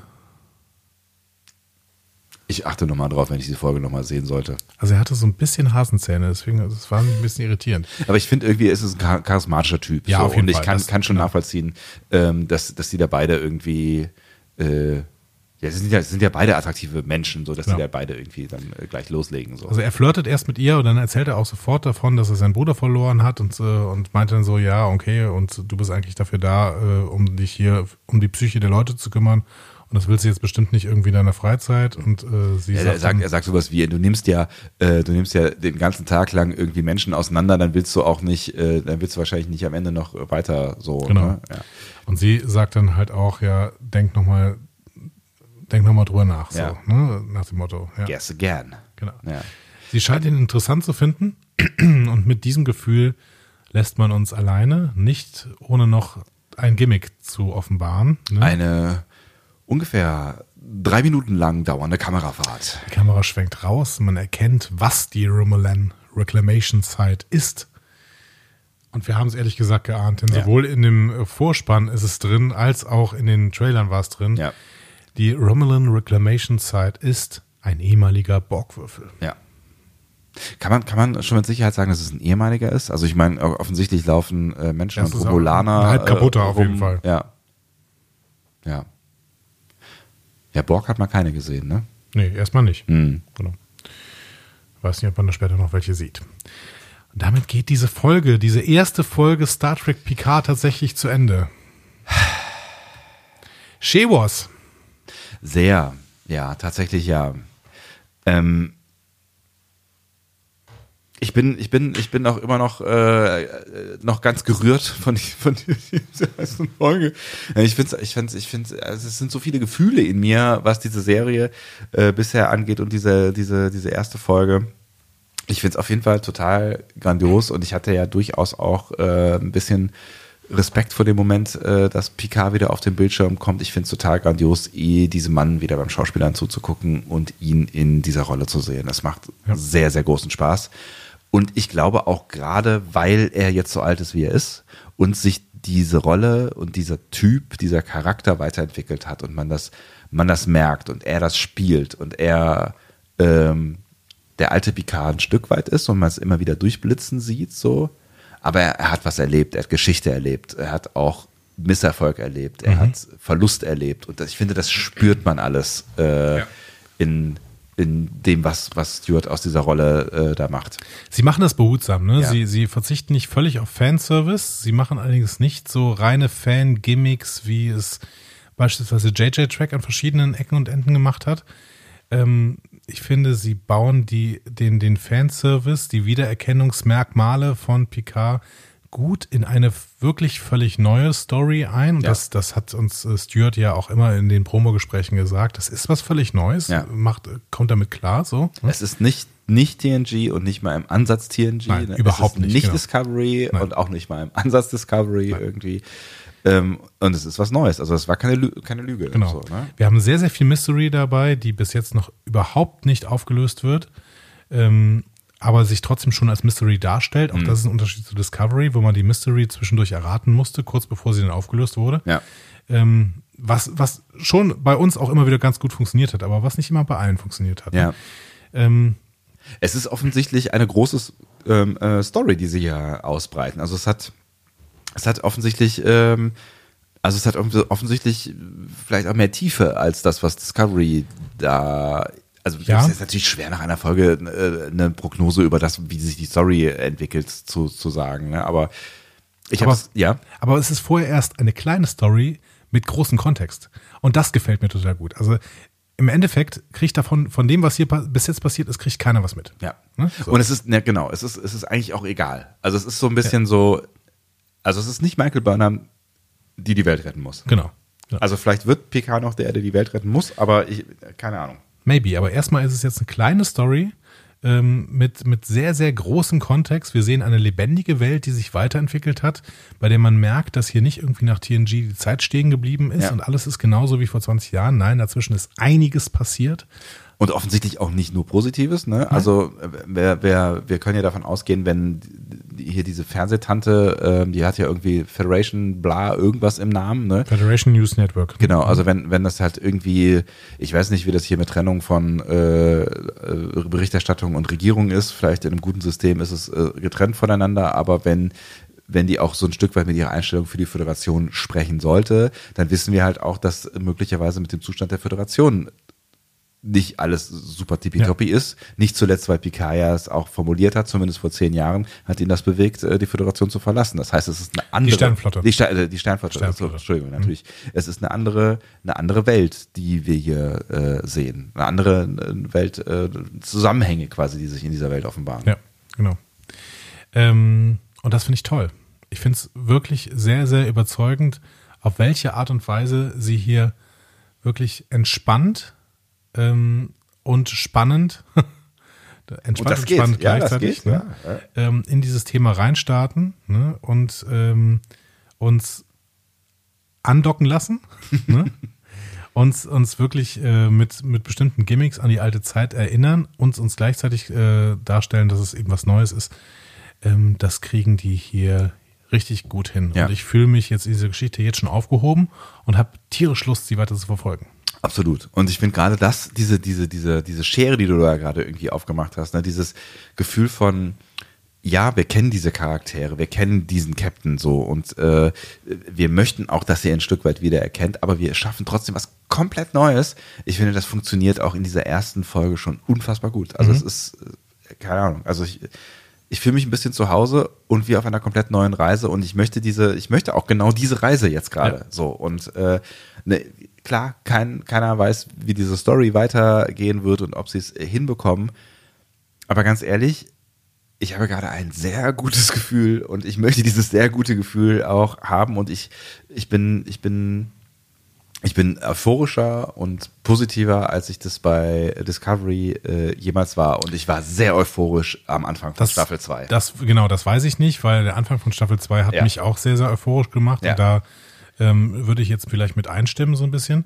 Ähm, aber gleichzeitig, Ja. also Ich komme natürlich auch mehr nach ich, Hause ich als möchte du, jetzt mal ne? den Advocatus Diaboli spielen. Ne? Du ähm, hast, kannst natürlich sehr, sehr gut Mysterien aufmachen. Ne? Die erzählen das hier auch wirklich gut. Ne? Mhm. Ja. Das heißt, das kann man auch nicht mehr schmälern. Ne? Aber Mysterien aufmachen ist kein Problem. Sie wieder zu schließen. Das ist das, das, das ist das Problem. Und da müssen wir mal gucken, äh, wie sie das hinkriegen und wie sie das vor allen Dingen erzählerisch hinkriegen. Aber ich habe eigentlich ein ganz gutes Gefühl, weil die Leute, die dabei sind, ziehen hier gerade eine Story auch durch. Michael Chabon wird diese Serie, also ist ja schon abgedreht, ne? Ja. Und er hat sie komplett geschrieben, ähm, beziehungsweise mit seinem Writers Room Ja. halt, ne? Aber ähm, Keine, kein Bruch in der Mitte, genau, kein Austausch genau. von Personal. Und das ist einfach eine gute Nummer. Ja. So. Ähm, und deswegen, äh, ach, wie machen wir das jetzt eigentlich mit der Bewertung? Wir hatten, wir hatten mal drüber gesprochen, dass wir nicht mehr diese, diese 1 bis 10 Nummer ja, machen. vielleicht ne? lassen wir es auch einfach. Vielleicht Aber- lassen wir das auch einfach. Nee, ich, ich würde ich würd schon gerne irgendein Zeichen geben. So. Eine Ampel. Eine Ampel. Oder, oder einfach den Daumen in eine Richtung. Machen das, machen das nicht alle? Und das mit dem Daumen? Wer macht denn das? Trackcast? Nee, wer macht denn das? Äh, Trackcast hier. Track am Dings, Dienstag, Track Track am Dienstag, stimmt, ja. machen das, ja. Ja. Hm. Dürfen wir das einfach so abgucken, wenn wir uns schon den Namen abgeguckt haben von einem anderen Podcast? Wie macht das die Lage der Nation am Ende? Bewerten, bewerten die am Ende immer die, die Regierungsentscheidungen, Genau. Daumen hoch, Genau. Mittel, Politische Lage gerade so, hm, Na. Daumen, Daumen in die Mitte. geht immer. ähm, nee, Weiß, weiß auch nicht. Also das Problem ist halt, ja, ich, also das ist halt, also ich glaube, ich würde, würde gerne ein, ein anderes System ähm, haben als dieses 1 bis 10 Ding, weil ich würde jetzt gerne hier eine 10 geben wollen und irgendwie fühlt sich das komisch an Ja. bei einer ersten Folge einer Serie, bei der du hast es jetzt aber ausgesprochen. Das finde ich ganz, ganz äh, schwierig, dass jetzt, dass du es schon ausgesprochen Ach hast. so. Jetzt kannst du damit zitiert werden. Ich würde der Folge eine 10 geben. Sebastian Sonntag. Lage der Föderation vom Discovery Panel. Bitte nicht. Ähm, bitte zitiert uns nicht so. Nee, keine Ähm. Ahnung. Ich, also äh, Daumen hoch ist doch, ist doch eine gute Sache. Ja. Daumen hoch. Daumen hoch. Definitiv. Daumen hoch. Es ist ein, es ist ein toller, ein toller Start für eine hoffentlich grandiose Star Trek Serie und ähm, Ich habe mich zwischenzeitlich, ich habe es am Anfang gesagt, wieder wie der kleine Sebastian gefühlt, der auf die nächste Folge TNG hingefiebert hat. Und ähm, ich will weitermachen. Ich will, ich, ich will, dass diese Serie gut wird. Wir geben drei von drei kleinen Picard-Köpfen. Vielleicht auch nicht so schlecht. Ähm, Der genau. goldene Picard. Was ist eigentlich aus unserem Preis geworden? Ja, äh, schwieriges Thema. Alles klar, Entschuldige, ich wollte es Goldassoziation. Ich möchte, ich möchte ihn äh, gerne noch verleihen, aber dafür brauchen wir noch ein bisschen äh, Input. und Zeit. Genau. Aber es ist ja jetzt alles anders. Es ist jetzt alles anders. Es ist ja, es ist ja, es, ist das jetzt eigentlich so richtig ein neuer Podcast hier? Die, die Lage der Föderation ist äh, ausgiebig und umfassend erörtert. oh. Ja. Ähm, und äh, damit ihr euch nicht an irgendwas Neues gewöhnen müsst, könnt ihr uns weiterhin auch eure Meinung erzählen. Soll ich jetzt die Feedback-Kanäle mal aufzählen? Du guckst mich so ein bisschen irritiert an. Du wolltest, glaube ich, noch was sagen, ne? Nee, ich mache das anders. Wir lassen diese wunderschöne Stimme, die jetzt folgt, die Feedback-Kanäle aufzählen. Diskussionen zu folgen findet ihr auf discoverypanel.de oder sprecht eine Nachricht auf den Discovery Panel Anrufbeantworter unter 02291 ukta uk 2. Unter der 02291 ukta uk 2 erreicht ihr uns auch per WhatsApp. Außerdem gibt es uns auch bei Instagram unter Discovery Panel, bei Twitter unter Panel Discovery und bei Facebook unter Discovery Podcast. Wir freuen uns über eure Nachrichten und über eure Kommentare. Wow, das war toll. Nicht schlecht, oder? Wir, wir entwickeln uns auch ein Stück weit weiter. Es ist auch ein bisschen, es ist ein Ich habe bisschen hab eine ein, neue bisschen- Zeit ich hab ein bisschen Angst, dass mein Job wegrationalisiert wird. Aber Ja. wenn ich schon meinen Job nicht an Maschinen verliere, dann zumindest an Anja Backhaus. Ja, vielen Dank an dieser Stelle. Vielen Dank, für das. Ausleihen der äh, Stimme. Sehr freundlich. Ja, dann ähm, bleibt uns jetzt auch nichts mehr zu sagen und jetzt müssen wir ähm, schon wieder eine Woche warten, bis wir wieder miteinander reden können. Das ist traurig, aber wahr. Und ähm, deswegen bleibt jetzt eigentlich nur noch so ein, so ein traditionelles Tschö oder machen wir da jetzt auch was anderes? Engage. Tschüss. Tschüss.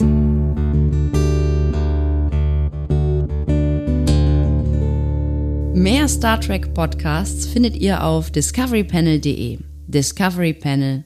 Discover Star Trek.